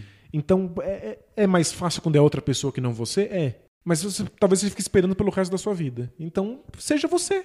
Seja a pessoa que introduz ao- aos seus amigos, que convence essas pessoas de que é uma maneira fantástica de passar uma noite. Uhum. Mas é um investimento de tempo, de energia e de dinheiro que você precisa fazer com você mesmo para depois poder eh, transmitir essa experiência. Eu acho que, diferente um pouco do que você falou, eu acho que não precisa ser necessariamente um jogo mais complexo. Acho que você pode começar com jogos mais simples também, né? Então, tem jogos aí de na faixa de 100, 150 reais que você pode comprar. Sim, faz sentido. São totalmente viáveis, assim, né? O... Jogos que têm uma complexidade, mas tem uma quantidade de material menor, né? Então, por exemplo, a gente já falou aqui do Motainai, que é um jogo Pra- super legal e que só é composto basicamente de um baralho de cartas. Então, ele não tem um preço muito alto, né? Tem uma expressão em inglês que eu amo, que é bang for your buck. Bang for your buck, exatamente. Que é, é o, Custo-benefício. é o melhor custo-benefício possível, a melhor quantidade de diversão que você pode ter pagando menos dinheiro. Pra mim, o Motainai é o top 1 do Olha mundo, assim. Legal, né? É, é- é o mais jogo que você vai encontrar pagando menos. É, acho que jogos de cartas em geral têm essa, essa qualidade. Por exemplo, o Star Realms também, né? É um jogo que não é muito caro e tem um nível legal de complexidade e tal, né? Eu acho que é um bom jogo também. É, é- é- é basicamente um deck de cartas, né? O, o Star Realms é muito, muito tranquilo. E é um jogo que tem expansões. Depois, se você gostar do jogo, você pode transformar ele em, em experiências mais complicadas, com mais regras também, né? É verdade. Eu, eu nunca, nunca usaria como porta de entrada. Pelo fato de que tem uma das piores artes já feitas na história dos jogos de videogame. Se você quer que as do- do- pessoas dos jogos tabuleiro. se impressionem com o jogo, esse não é um bom. Vai dar né? muito errado, assim. Não é nada impressionante. Mas o Oh My Goods é um jogão numa micro caixinha. Também custa muito barato. Olha aí, legal. Tem coisas que, que, que funcionam pra isso.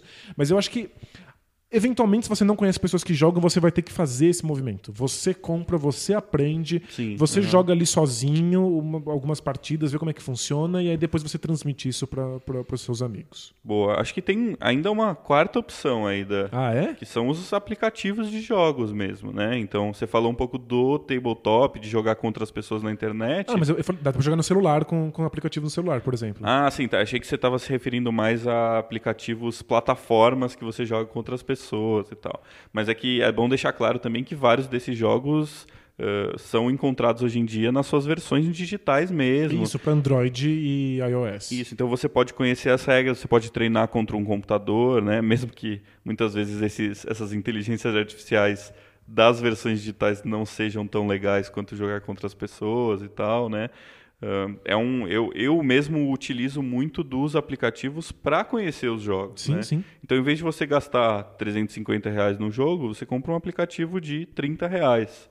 Né? tipo, 10, menos de 10 vezes aí o preço do jogo. Às vezes mais barato que isso, né? Não tô falando, logicamente, que você vai ter a mesma experiência que você vai ter jogando Não, o jogo nenhum. analógico físico. Mas, é, se você está em dúvida, se você tem interesse por um jogo, mas ainda não tem certeza se você quer comprar, é, ou até se você conhece poucos jogos e quer começar a conhecer novos jogos, né, é uma excelente maneira, eu acho, você começar aí por algumas experiências digitais, né? Com certeza. Lembrando, nunca nunca substitua completamente, né? Então, não pense que a experiência digital vai ser a mesma da experiência da mesa, né? É, mas você conhece o jogo, você vê como ele funciona. Inclusive, para quem, pra quem tá sozinho, funciona muito bem. Eu, Isso. eu tenho o, o Onirin, que é um, um jogo de cartas. Solo, né? Ele é solo, com a possibilidade de jogar com dois jogadores. Uhum. E é um jogo que eu adoro, eu acho ele super elegante, ele é uma delícia. E existe uma versão de para aplicativos no celular para você jogar. E de verdade, a experiência é idêntica. E É, a- Acho que no caso do jogo solo, mais ainda, né? é já, já que eu não vou ter a, a, a relação com outros jogadores, que eu não vou ter a parte da socialização, que não vai ser o, o evento da noite, a gente se reunir para jogar isso, eu tenho preguiça de tirar as cartas da, da, da, da caixinha e ficar eu embaralhando. Eu ligo lá o aplicativo e jogo uma partida de Oniri. Legal. Então, às- às vezes funciona mesmo. Então, é, é legal para você ter, ter a sensação de como são esses jogos de tabuleiro. E às vezes você não tem trabalho nem de comprar o jogo, nem de ter que embaralhar as cartas. Mais recentemente saiu o Friday também, né? Que é um jogo solo, que é um jogo. Acho que foi um dos primeiros jogos completamente solo, assim, que foram fizeram um bom burburinho, assim, na, É, na que é um- comunidade. Que é um jogo baseado no, no Robson Crusoe, né? Isso, é. Do Friedman Friese, né? Um, um designer alemão que fez o Power Grid também. Então. Aliás, o nome dele tem dois Fs e os- todos os jogos dele começam com F também. Jura? Sim. Nunca tinha O, percebido. o Power Grid em, em alemão é Funken, não sei o que. Gente. E o Friday, é o O Friday. Friday é o Friday e os jogos todos têm a capa verde. Você vai reparar nisso. Ó, você tá falando de autor? é, O autor aí aparece de um jeito que você não É. imaginava que ia aparecer. Inclusive, já vi umas entrevistas com ele com o cabelo pintado de verde também. Você tá zoando. Ele não é gosta muito de verde. Pena que verde não começa com F, né? Talvez alemão, né? É. Verde. Boa. Legal. Então acho que é isso aí. Tem várias maneiras de correr atrás de, de conhecer os jogos hoje em dia. Acho que tá cada vez mais fácil. Não se intimidem, né? Essa é a, a dica, né? E, e uma última coisa, pra você que tá pensando em comprar um jogo aí sozinho e não sabe se você vai gostar na hora de apresentar pros seus amigos. O mercado de jogos tabuleiro é maravilhoso do ponto de vista de jogos usados. Sim. Então, muitos jogadores muito calejados têm coleções gigantescas, compram jogos às cegas pra ver se vão gostar e assim que eles descobrem que não tem espaço na coleção deles, que o jogo não é bom o suficiente, eles revendem pra comprar o próximo. É, o, o- pessoal que tem uma coleção grande hoje em dia já é assim, né? Ou o jogo é muito bom, ou ele não cabe mais na minha casa. Às vezes não cabe, porque é uma questão de espaço físico mesmo. né? Então é, é fácil revender. Você vai achar lugares totalmente focados nisso. A Ludopédia tem um, tem um, um mercado super bom para jogos usados. Muita gente vende coisa no Mercado Livre. Então, é, se, se você não gostar do jogo que você pagou caro, não tem problema. Você consegue revender ele por um preço bem bacana. Boa.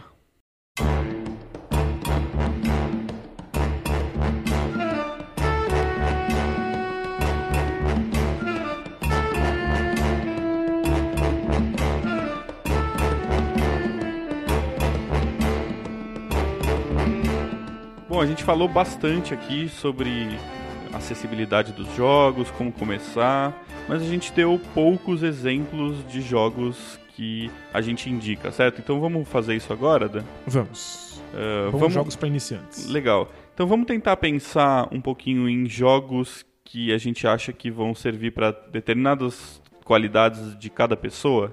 Vamos, boa ideia. Por exemplo, para quem gosta de jogos de videogame em geral, assim, é difícil eh, classificar o que é uma pessoa que gosta de jogos de videogame porque, né, Videogame tem de tudo, tudo né? tem de tudo. Mas de uma maneira geral, um jogo que você acha que seria legal para pessoas que gostam de jogo de videogame. Então, eu não me considero mais um iniciante, mas eu mantenho jogos iniciantes na minha coleção porque eu tô sempre apresentando o hobby para outras pessoas. Claro, é importante. É importante. Então eu acho que todo colecionador de jogos precisa ter alguns separados ali para fazer essa função. Boa. E eu vejo que o Boss Monster é um jogo que eu não gosto. É um jogo que eu tenho milhões de ressalvas, mas ele tem um poder incrível com pessoas interessadas por jogos de videogame. É um imã de, de gamers, videogamers. É surreal. o Boss Monster é muito bonito, ele usa pixel art, então ele, ele lembra jogos 8 bits, 16 bits antigos. Ele tem uma temática de você ser um, um monstro que está construindo a sua própria dungeon e fazendo salas na dungeon com vários monstros e desafios e armadilhas. Que inclusive era o tema do Dungeon Keeper, né? Que era um jogo de estratégia que você era o overlord de um dungeon. É a né? mesma pegada, É um tema muito legal, né? é um tema bem legal. E aí você oferece tesouros na sua dungeon para atrair os heróis. E aí um baralho automático de heróis vão sendo colocados no jogo, eles vão entrando na sua dungeon e você vai, nas palavras do próprio jogo, processando esses heróis na sua dungeon até que eles estejam mortos. Ou se eles, se a sua dungeon for uma porcaria e eles chegarem no final, eles chegam em você e te dão dano até que você morra. É, legal. E aí são várias dungeons diferentes, cada jogador tem uma dungeon própria. E você fica disputando os, os heróis. Que, pra, porque quem matar mais heróis vence o jogo. Você fica colocando tesouros na sua dungeon pra atrair os heróis pra ela, né? Exato, mas você não quer atrair os heróis que você não está pronto pra vencer. Isso, é. Então tem você, que fazer esse esses balanceamento. você tem que jogar pro seu adversário. Os heróis que você está pronto pra matar, você tem que, tem que atrair pra você. Então é a dinâmica é divertida, o jogo é muito bonito, ele é super acessível, é só um baralho de cartas. Uhum. É, a pixel art atrai os jogadores de videogame, as regras são simples, é super recomendado. Eu só não acho o jogo bom. Uhum. É interessante como a sua descrição do jogo parece ser um dos melhores jogos que eu vou jogar na minha vida, assim. Porque Você não descrição- jogou o Boss Monster, né? Não, eu, eu jogo no aplicativo, Ah, o Boss entendi. Monster. E realmente é um jogo que eu joguei no aplicativo e aí foi uma boa decisão porque eu não quis comprar o jogo depois. Legal. Não significa que eu odeio o jogo, não, mas ele é, realmente tem uma carga aleatória um pouco acima do que eu gosto, assim, né? Ele é completamente aleatório. É, você sente que você está fazendo um baita esforço, mas esse esforço pode virar farofa, ou porque você deu azar nas cartas, ou porque alguém te sacaneou. Então é um jogo é muito caótico. Não é o tipo de coisa que eu gosto de ter na minha coleção. Mas faz muito sucesso com novos jogadores. Eles veem o que que os jogos de tabuleiro podem ser. Legal. Porque é um, é um jogo de- fora da curva. Fica a minha recomendação. E eu acho que ele faz um bom trabalho de maquiar um pouco essa aleatoriedade também. Então, enquanto você joga uma partida, você consegue se divertir e, e entender um pouco a historinha que está acontecendo ali, né? Ele tem essa, essa questão um pouco narrativa, porque o seu dungeon vai aumentando, aí você põe uma sala que, que, que tritura os heróis, depois você põe uma sala que tem determinado monstro. E eu acho que durante a partida, antes de você parar e analisar o jogo, né, e, e pensar o que aconteceu realmente na partida, ele te dá uma sensação gostosa enquanto você está jogando. Ele tem um fio interessante, né? Apesar de depois você perceber que foi tudo muito aleatório, assim. É, não, Ele, ele passa uma sensação bacana e eu acho que a- as cartas vendem muito bem essa sensação. N- não só porque elas mantêm o tema, mas porque elas são visualmente muito interessantes. Sim. aham. Então acho que ele cria uma, uma boa atmosfera. Boa. Ele, ele, ele só não, não vai te dar muita recompensa pelo seu esforço.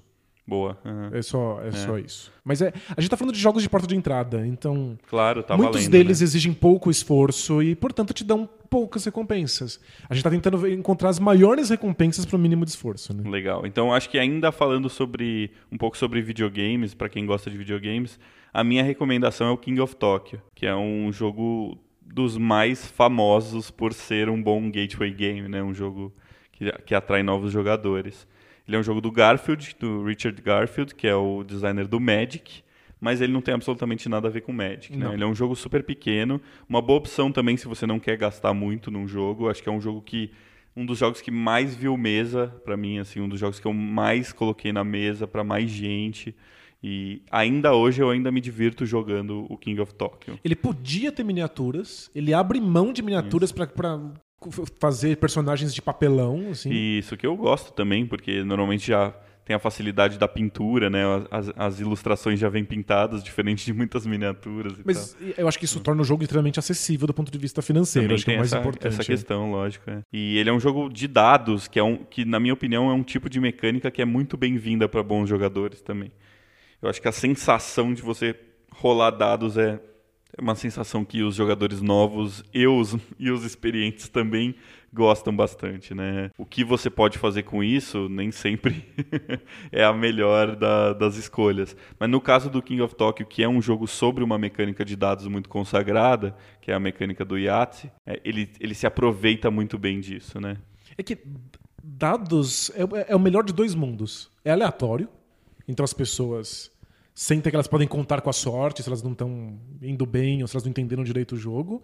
Mas é que o dado você sabe, você consegue calcular na sua cabeça a probabilidade de alguma coisa acontecer. Sim. uhum. Então você pode estrategizar em cima do acaso. É um, é um cálculo não tão difícil quando você rola um número não muito grande de dados, né? Então, se você tem quatro, quatro dados sendo rolados, por exemplo, você tem uma boa noção ali, você sabe o que esperar dessa rolagem. né? Exatamente. Então acho que é, torna, mostra que o jogo não é simplesmente aleatório. Que Isso. Você, você tem que Tem- ter uma Tem estratégia. um controle estatístico ali da coisa, né? Exatamente. Boa. Perfeito. E eu não falei, logicamente, que o King of Tokyo é um jogo que você é um monstro gigante tentando destruir Tóquio, né?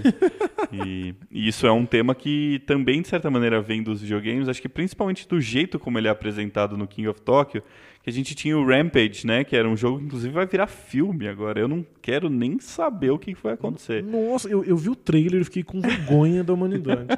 Mas era um jogo de, de NES? Ele é originalmente do NES ou de arcade? Você sabe, Danilo? Ai, não sei dizer. Você é o especialista em pouco pixel aqui. Ai, sinto muito. É. Fico devendo. Então, é um jogo bem antigo, né? Em que cada jogador é, era um monstro. Então tinha um lagartão gigante, tinha um King Kong e tinha. Qual que era o outro? King Kong, o lagarto e o Godzilla. Né? É, não, na verdade o lagarto é, É o Godzilla. Godzilla. Então eu não lembro o, ter- o terceiro monstro. Mas tem enfim. monstros lá. É, são monstros e você tinha que fazer justamente isso, né? Tinha um monte de predinhos ali ah, em poucos pixels. E esse que você tinha que destruir pessoas. isso, é. comer, comer os, os habitantes ali da cidade, destruir os helicópteros da polícia e bater nos outros monstros, né? Isso. Então, o King of Tokyo tem bem esse fio do Rampage aí, né? Acho bem, bem parecido tematicamente. E tem essa coisa de evolução, de que o personagem vai ganhando novos poderes, novas habilidades. É, na verdade, isso é uma expansão já, né? No Ah, King é? of Tokyo. É, com a expansão, ele. É, você, os, os monstros têm habilidades específicas que eles podem ir ganhando. Entendi. Que Mas- eu, acho, eu acho essa coisa da evolução uma coisa muito videogameística, assim. Sim, pro- pro- também, pro claro. público Uhum. moderno. Legal. Se a gente estiver falando de um, de um jogo um pouco mais moderno de videogame, tem alguma coisa que lembre mais, você acha? RPG ou alguma coisa do tipo? É que eu acho que o- os jogos que costumam vender essa, essa atmosfera de RPG evolução, estatísticas dos personagens, são jogos mais complexos. Uhum. Pra É. Gateway é mais difícil. um mais pouco, né? difícil. É bom, o próprio Boss Lendas, Monster que você o falou. Lendas de, de, Lendas de Andor. de Andor, é, você acha acessível para o iniciante? É, acho que a vantagem, e é uma coisa que a gente não falou ainda, é que ele é um jogo cooperativo, né? Então, jogos cooperativos são muito legais também pra quem começa a jogar, eu acho, por causa disso, né? Por mais que exista uma complexidade um pouco maior de regras, quando você joga com as outras pessoas, todo mundo está se ajudando para entender bem essas regras e, e entender as possíveis estratégias, né? Então, pode ser. não- Eu nunca usei o Andor como um jogo gateway, assim, para apresentar, mas talvez ele funcione bem, sim. Não é uma má ideia. É, eu usei Hero Quest, que era.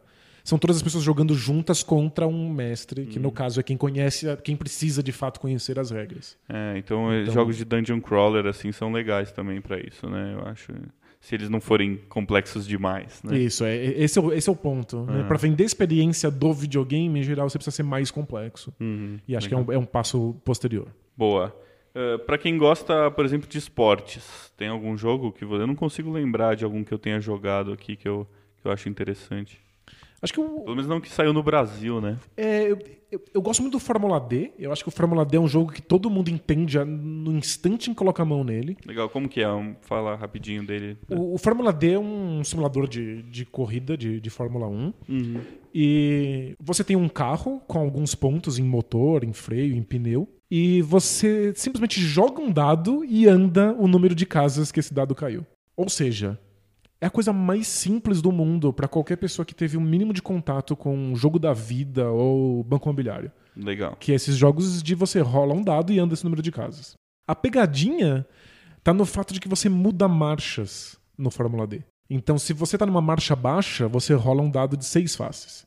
Se você tá numa marcha mais alta, um dado de 20 faces, um dado de 50 faces. Tem dados bizarríssimos que fazem você poder andar mais ou menos casas. Só que se você precisa fazer curvas, você não pode sobrar muitas casas quando você está fazendo esse movimento. Uhum. Então você precisa estar numa marcha menor para poder andar menos casas e fazer uma curva direita, senão você pode bater. Não necessariamente andar mais é melhor, né? Em todas Não- as situações. Nem em todas as situações. Então, às vezes, você não pode escapar muito. Tipo, ah, você, você jogou um dado de uma marcha muito alta e caiu 32. Se você andar 32, você vai dar de cara com o muro, ou você vai trombar com outro competidor. Uhum. Então talvez você tenha que frear isso. E aí, freando, você perde pontos de freio, o teu carro começa a ter problemas. Ah, que legal. Então você precisa ba- baixar a marcha antes disso. Então me parece um jogo também com uma narrativa interessante, né? Que é- uma história está sendo contada aí, né? O seu carro vai, vai perdendo freio, você tem eh, pontos específicos que vão acontecendo que você consegue criar imagens na cabeça, assim, né? Isso é muito legal também. E acho muito legal que, às, às vezes, se você quer baixar muito um dado, porque você tem que ir baixando os dados ou subindo os dados aos poucos. Então o dado de quatro faces virou de seis, o de seis virou de oito. E vai, vai ah, ele tem dados de várias, tem muitos várias dados faces de várias faces. e Cada um para uma, pra uma marcha. Uhum. Se você está num dado de 20 faces e você quer baixar para um dado de 4, você está pulando muitas marchas. Então tua caixa de câmbio começa a quebrar e dar problemas. Uhum. Ah, que legal. Então é, é muito simples, é muito básico, é uma mecânica que todo mundo conhece, mas com um twist. Com Boa. estratégia, uma narrativa que vai surgindo no jogo. E você pode começar sem entender nada. Que na primeira curva você vai perceber que você devia ter feito outra coisa. Entendi. Uhum. Então é fácil de perceber quando você comete erros ou acertos, assim. Isso é uma coisa bem boa para iniciantes, eu acho também. né? Nossa, muito, é evidente. Não é uma coisa que você vai descobrir no final. Uhum. Você descobre assim que dá errado. Você fala assim, ixi. E dá para corrigir também. Dá- é, se- se você começa a ter que ficar é, muito conservador. Uhum. Você não pode mais arriscar absolutamente nada, tem que ficar nas marchas menores se você já fez muitos erros. Entendi. Então não necessariamente você vai se destruir, mas você vai perder a corrida porque você tá tendo que. que você não pode mais arriscar. Legal. Uhum. O único problema do Fórmula D é que é uma caixa bem grande. Assim, o- o- a pista é gigantesca, é impressionante botar numa mesa. Uhum. Então você tem que pensar se você tem estrutura para colocar esse jogo. É. E não existe em português. Ah, esse não saiu no Brasil. Não saiu no Brasil. Ele não, ele não exige ler, ler nada que não seja o manual. É um jogo totalmente sem, sem palavras. Mas é mais difícil um pouco de achar para comprar. né? Exato, você precisa encontrar, talvez tenha alguma dificuldade. Boa. Manda mais uma recomendação aí, Dan. Acho que vale uma indicação para jogadores que querem narrativa, assim, que estão interessados em contar histórias legais com o Boa. jogo. Uhum. É, Eu sempre indico Pandemic. Usei Pandemic como porta de entrada milhões de vezes, porque é um jogo simples, bastante abstrato. Está colecionando cartas de cores iguais, mas tem uma história que vai surgindo ali de como as regras interagem com o jogador. As doenças vão surgindo em lugares específicos, você começa a, a- a criar narrativas na cabeça do tipo, não acredito que tá dando problema na Ásia de novo, é sempre a Ásia. ah, não, Sydney outra vez vai dar surto. É, a gripe aviária ali, não Ah, sei aonde. gripe aviária outra vez. Ixi, não, não, a América do Sul tá com doença. Não, deixa a América do Sul, eles que se virem depois. Então começa a surgir uma historinha ali de como aqueles cubos de doença vão aparecendo no tabuleiro. Aham. Além de tudo, é um jogo cooperativo também, né? Isso. Então, é um jogo com regras não muito complicadas, né? De você aprender. É um jogo cooperativo, é um jogo bonito, é um jogo que cria uma narrativa emergente. Eu acho realmente o Pandemic excelente. É muito legal.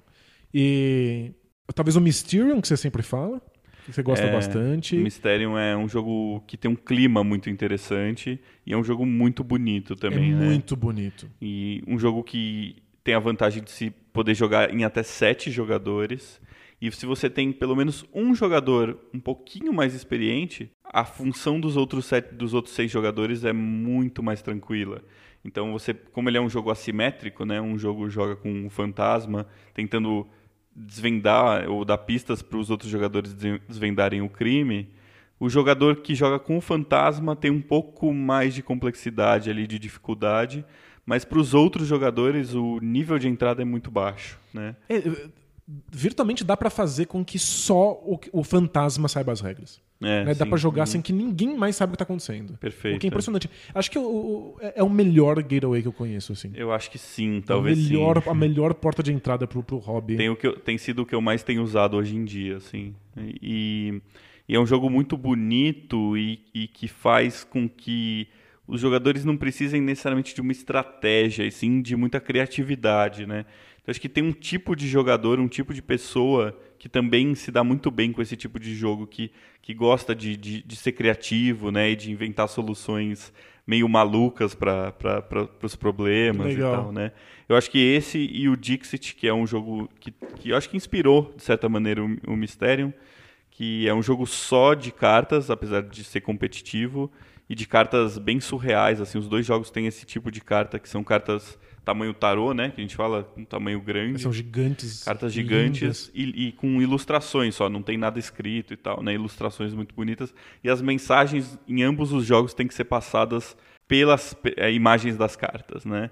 Então eu acho que é um jogo que se o seu grupo ou se os seus amigos gostam muito dessa questão criativa, são jogos que vão funcionar muito bem como gateways. Bem legal. Boa. Boa. Um, você falou de narrativa, a gente podia falar também, eu acho que dando um, um, pulinho aí um pouquinho do Dead of Winter, né? Que é um jogo que cria narrativas muito interessantes também, né? É, o, o Dead of Winter, ele tem regras até que bastante simples para a quantidade de narrativa que ele cria. Sim. Né? Ele depende que os jogadores interajam entre si e desconfiem uns dos outros. Hum, E disso vai surgindo um clima de paranoia que aparece no jogo. É muito legal para quem gosta de, de Walking Dead ou alguma coisa desse tipo. Mas não são as regras que fazem isso acontecer. As regras simplesmente te dão um objetivo e como seu objetivo às vezes contradiz o objetivo do grupo, toda essa dinâmica divertida na narrativa acontece. E fora isso, os grandes momentos narrativos do of Winter são aquelas cartas de encruzilhada que simplesmente você tira uma carta e tem lá assim, se alguma coisa estiver acontecendo agora, essa, esse momento de história acontece. Então é, se o jogador daquele turno tem um sobrevivente na colônia, se um jogador naquele turno tem um sobrevivente no hospital, aí aparece uma historinha que se passa na colônia ou no hospital e aí esse jogador tem que tomar uma decisão. É, acho que dá uma, um tempero interessante aí, né? Isso, jogo. e não é, é uma regra muito simples, é só ver se o gatilho foi dado, e se o gatilho foi dado, ou quando ele for dado, porque pode acontecer no meio da jogatina, aquela situação acontece. É legal também porque não é só uma questão de tema, né? De, de narrativa. É, é uma narrativa atrelada a uma decisão que um jogador vai ter que ter, né? Um uma decisão mecânica, né? É, Recentemente eu joguei um Dead of Winter que uma das cartas não dava decisão nenhuma. Ah, é? Ele tava assim, opção 1, você se ferrou. Porque acontece uma coisa e você se ferra. Opção 2, você faz outra coisa diferente e você se ferra do mesmo jeito. E aí ele comenta embaixo assim: não é incrível quando a vida não te dá escolhas? É, Eu, eu lembrei agora que você falou, eu já tirei essa carta também. é é muito engraçado. Mas é uma exceção, né? É uma exceção, em geral você tem. escolhe. E em algumas situações a escolha é para vários jogadores. Eles votam em alguma coisa, especialmente quando acontece na, na colônia. Boa. Aí vários jogadores têm que votar. Legal. E pra terminar, então, eh, se o jogador é um, um tipo um jogador que gosta de muita peça, assim, digamos, né? Ele quer um jogo grande que impressione na mesa, mas não necessariamente um jogo complexo. Tem alguma coisa que você indicaria, né? Acho que o Zombicide é uma boa. É, é um. Também é outro jogo de zumbi, então também vai pegar um público muito específico. verdade. Mas o, o Zombicide, cada um controla uma miniatura, as miniaturas são muito bonitas. E toda a ideia é cumprir uma missão enquanto vão surgindo hordas e hordas de zumbis diferentes. E como tem muitos tipos de zumbis, tem vários tipos de miniaturas distintas. É um jogo realmente impressionante, é, com cenário modular, então cada hora o, o, o mapa em que você joga é É, diferente. você consegue jogar historinhas diferentes, né? Tem vários exemplos ali no manual. E na internet você consegue achar mais. Também tem até um editor de cenários, né? Você consegue baixar e criar o seu próprio cenário. tá? Olha, e costa uma, uma, uma coceira de quem gosta de videogame RPG, porque os personagens passam de nível conforme vão matando zumbis. Isso tem mecânicas bem familiares, né? Exato, eles vão, eles vão subindo de nível, ganhando novas habilidades. Tudo muito simples, eu diria até que muito simples demais. Quase simplório. Para um jogo com tanta peça, com tanta, tanta coisa acontecendo, é meio frustrante que seja um jogo tão simples com tão poucas escolhas significativas. Mas é um bom jeito de colocar pessoas num jogo cooperativo, num tema que, que muitas pessoas gostam, que é zumbis, com miniaturas que são muito impressionantes. E o tema muito presente, né? No É, jogo. exato. O tema transbordando o tema. É, né? o, tema tem uma mão super forte, assim, Uhum. que faz com Muito que, bom. com que dê certo. Legal. Então, espero que tenha sido proveitoso aí para você que não conhece ainda muito desse universo. E para quem conhece, espero que a gente tenha conseguido ajudar você a explicar ou, ou dar bons exemplos aqui de como fazer outras pessoas entrarem, A né? convencer. É, espero que esse- esses jogadores mais calejados saibam a importância de ter um jogo de que elas não necessariamente gostam na coleção. Uhum. Porque a gente tem uma, uma certa responsabilidade de colocar novas pessoas no hobby. É. é uma coisa incrível, a gente deu aqui no começo todos os motivos pelos quais a gente o mundo está voltando para os jogos de tabuleiro e por que, que isso é, ainda é válido, mas o, o caminho pra, de, de, entrada nunca é tão fácil quanto deveria. Então, a gente, como jogadores mais velhos, a gente tem uma responsabilidade de ajudar as pessoas a entrarem nisso. Isso aí. Se você não, quer que mais. Torto, se você quer jogar mais, você tem que fazer as pessoas mais pessoas jogarem, né? É basicamente, né? Então não olha muito torto para aqueles jogos da sua coleção que você não gosta tanto, se eles funcionam como bom, bons gateways. Perfeito, muito legal.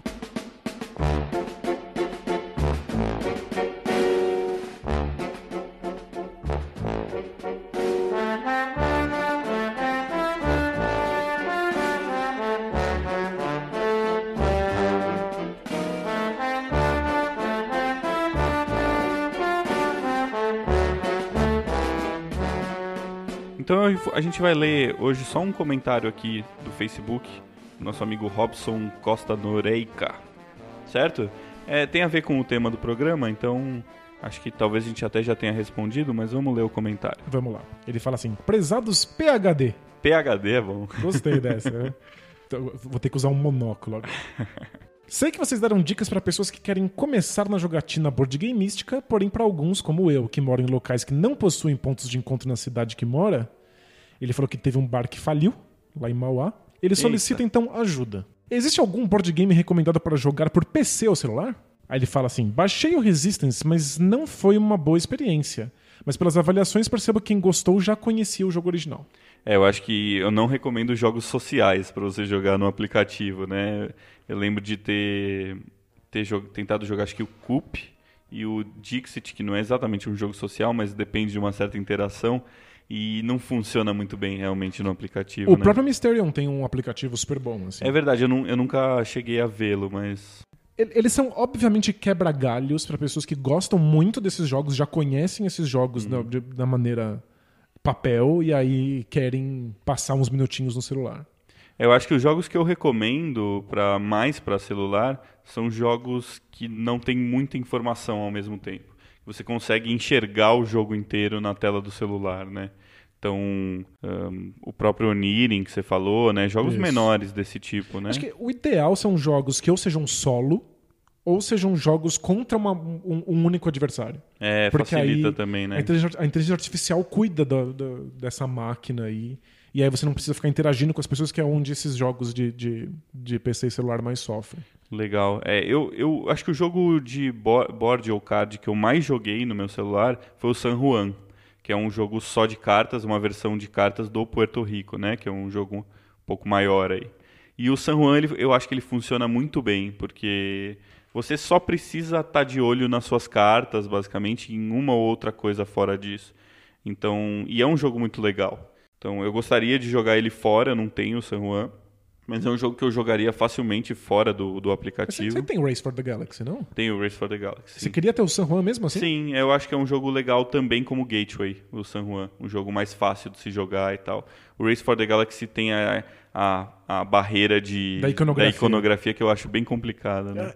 Gente falou sobre isso já. Eu acho bizarro, porque o Race for the Galaxy é um jogo fácil, é um jogo fácil de ensinar. Sim. Eu é. só precisava ter ícones melhores. É verdade. Então o San Juan resolve um pouco esse problema.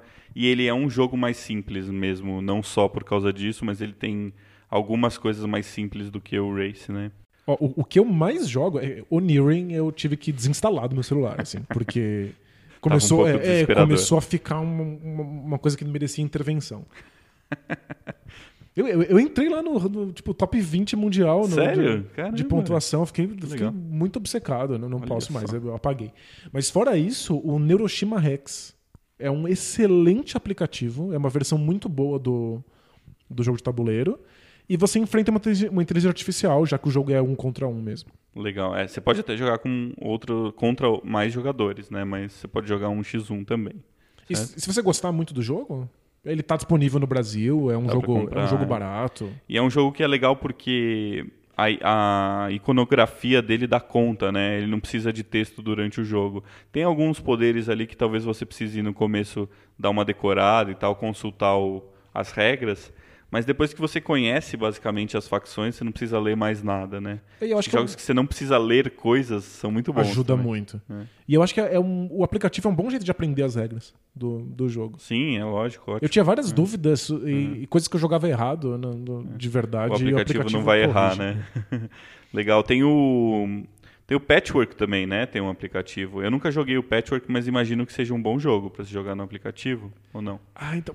ah, com certeza, deve funcionar maravilhosamente bem. É que a graça do patchwork é você pegar aquelas peças na mão. Hum. O patchwork é um jogo de você pegar peças de formatos bizarros e encaixar elas como se fosse Tetris pra formar uma colcha. Uhum. E é uma delícia você estar encaixando aquilo. Entendi. Acho muito esquisito você jogar em, em aplicativo. Nessa onda tem o Blocos também, né? Que tem um aplicativo legal, que é um jogo em que você tá tentando meio que dominar o espaço do tabuleiro colocando peças de Tetris, né? Legal. Então funciona bem também no aplicativo. Dá pra jogar um contra um, ou dá pra jogar com mais gente e tal. Acho E, que ó, são bons exemplos. Não é nem um pouco gateway. E talvez a gente tenha que falar disso em outro episódio só sobre aplicativos, mas eu sou louco pelo aplicativo do Twilight Struggle. É muito bom como aplicativo, é É, impressionante. eu tenho também um aplicativo e acho bem bom, mas é um jogo bem complexo. É bem complexo. Não indico como porta de entrada, não. Não, não, mas é, é- é muito legal. Legal. É um aplicativo bem bonito. Ele continua, né? Isso. O Robson fala assim: é, tem algum jogo que vale a pena jogar sozinho? Sei que algum board game possui regras próprias para isso. Isso. A gente falou também, né, um pouquinho aqui sobre isso. Então, falamos do Friday, que é um jogo solo. Falamos do Onirin, que é um jogo solo. Ó, eu, eu gosto da ideia de, para quem uma pessoa que tá começando a ter uma coleção ainda não tem gente que joga junto, ter jogos multiplayer que possibilitem que você jogue sozinho.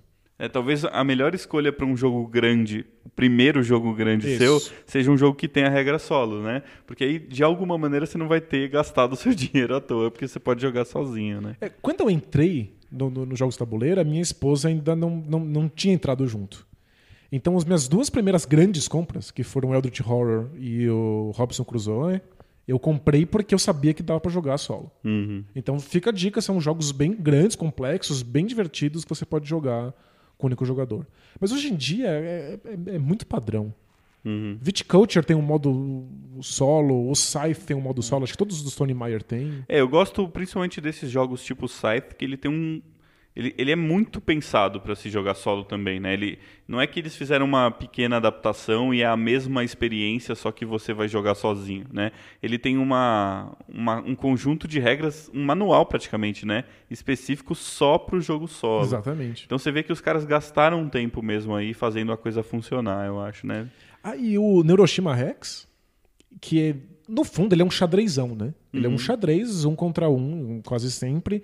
Só que num tabuleiro bem grande, com peças com poderes muito diversos. Uhum. Ele vem em um modo solo em que funciona como base de desafios. É um deck de desafios. Hum, eu não sabia disso. Então ele coloca no tabuleiro, por exemplo, você com três peças em lugares específicos, o adversário com outras duas peças e fala assim: mate essas duas peças em dois lances. Ah, ou em legal. três lances. Aham. E são quebra-cabeças que só tem uma única solução. É tipo os desafios de xadrez mesmo, né? Exatamente isso. E você fica lá pensando, só tem um jeito de vencer, e aí quando você consegue, ele te dá a solução de fato no, verso da carta e fala, "Parta- parta pro próximo. Ah. E são dezenas de desafios. Eu me diverti muito quando eu Hiroshima Rex jogando sozinho. Legal, você aprende estratégia, né? Exatamente. Se diverte sozinho e é, vira um jogo de quebra-cabeça, basicamente. Isso, né? ele transforma o jogo numa outra coisa, mas que te dá uma habilidade pra quando você for jogar contra alguém. Legal, ótimo. É, E aí ele termina. Ele termina com um PS aqui. Sou casado e minha esposa odiou jogar War na infância de tal jeito que nunca mais aceitou nada de novo depois. Olha aí, ele tá comentando aquele outro. Aquela outra mensagem que a gente recebeu sobre o War, né? Sobre como o War leva o- as pessoas para outros jogos e tal. E eu tinha discordado, né? Eu tinha falado que talvez as pessoas tenham se afastado mais do que se aglutinado por causa do War, né? É, ela tá aí um bom exemplo, né? Então acho que o, eu, eu- eu acho que é, é muito legal convencer esposas e maridos a jogar junto, porque é uma atividade que você faz a dois, qualquer tempo livre que você tiver, vocês podem sentar e jogar alguma coisa, cria intimidade. Eu acho que é uma coisa bem gostosa. É, mas não necessariamente ela precisa gostar de jogar. Sim, lógico. Então, talvez não tenha mais jeito. Talvez ela não se interesse por isso e adeus. Mas eu acho que vale sempre a tentativa. Então procure alguma coisa que seja muito diferente de War. Sim, é. Eu costumo dizer que eu monto a minha coleção sempre pensando que a pessoa tem que gostar de pelo menos um jogo da minha coleção. Justo. Então, a minha regra é pelo menos um jogo aqui, todo mundo tem que gostar. e eu acho que todo mundo gosta de algum jogo, no fim, né? É uma questão de descobrir, né? Qual é o tipo de jogo, como que a pessoa vai, vai se interessar. Mas é muito difícil alguém não gostar de nenhum jogo, É. eu acho, né? É que eu, eu pegaria o War, pegaria quais são as características dele e procuraria coisas que não tem isso. Uhum. Então, tipo, nada de domínio de mundo, nada de, de combate Confronto direto, de confronto direto. direto, nada de rolagem de dado. Uhum. Então, Pandemic, vai com Pandemic. Boa. É cooperativo, vocês vão jogar juntos, estão jogando contra um tabuleiro. Isso. Não tem cartas de objetivo, apesar do, do tabuleiro ser parecido, hein? O, o tabuleiro é. ar. pra- Nossa, É um ela vai ver o tabuleiro e vai ficar, vai ficar assustada. Cuidado com o trauma. se ela não tiver. Se você, quando vocês passam por um, por um, um globo, ou quando vocês abrem um Atlas, ela não pula pra trás, pode mandar o Pandemic que vai funcionar. Boa ideia. Beleza, Robson? Espero que a gente tenha dado uma força aí. Legal. Então por hoje é só, né, Danilo? Vamos jogar um jogo de entrada? Depois de falar tanto, eu quero jogar um mais complexo agora. É, né? Chega. A gente, a gente merece um joguinho mais difícil. Boa, a gente decide lá. Valeu! Tchau!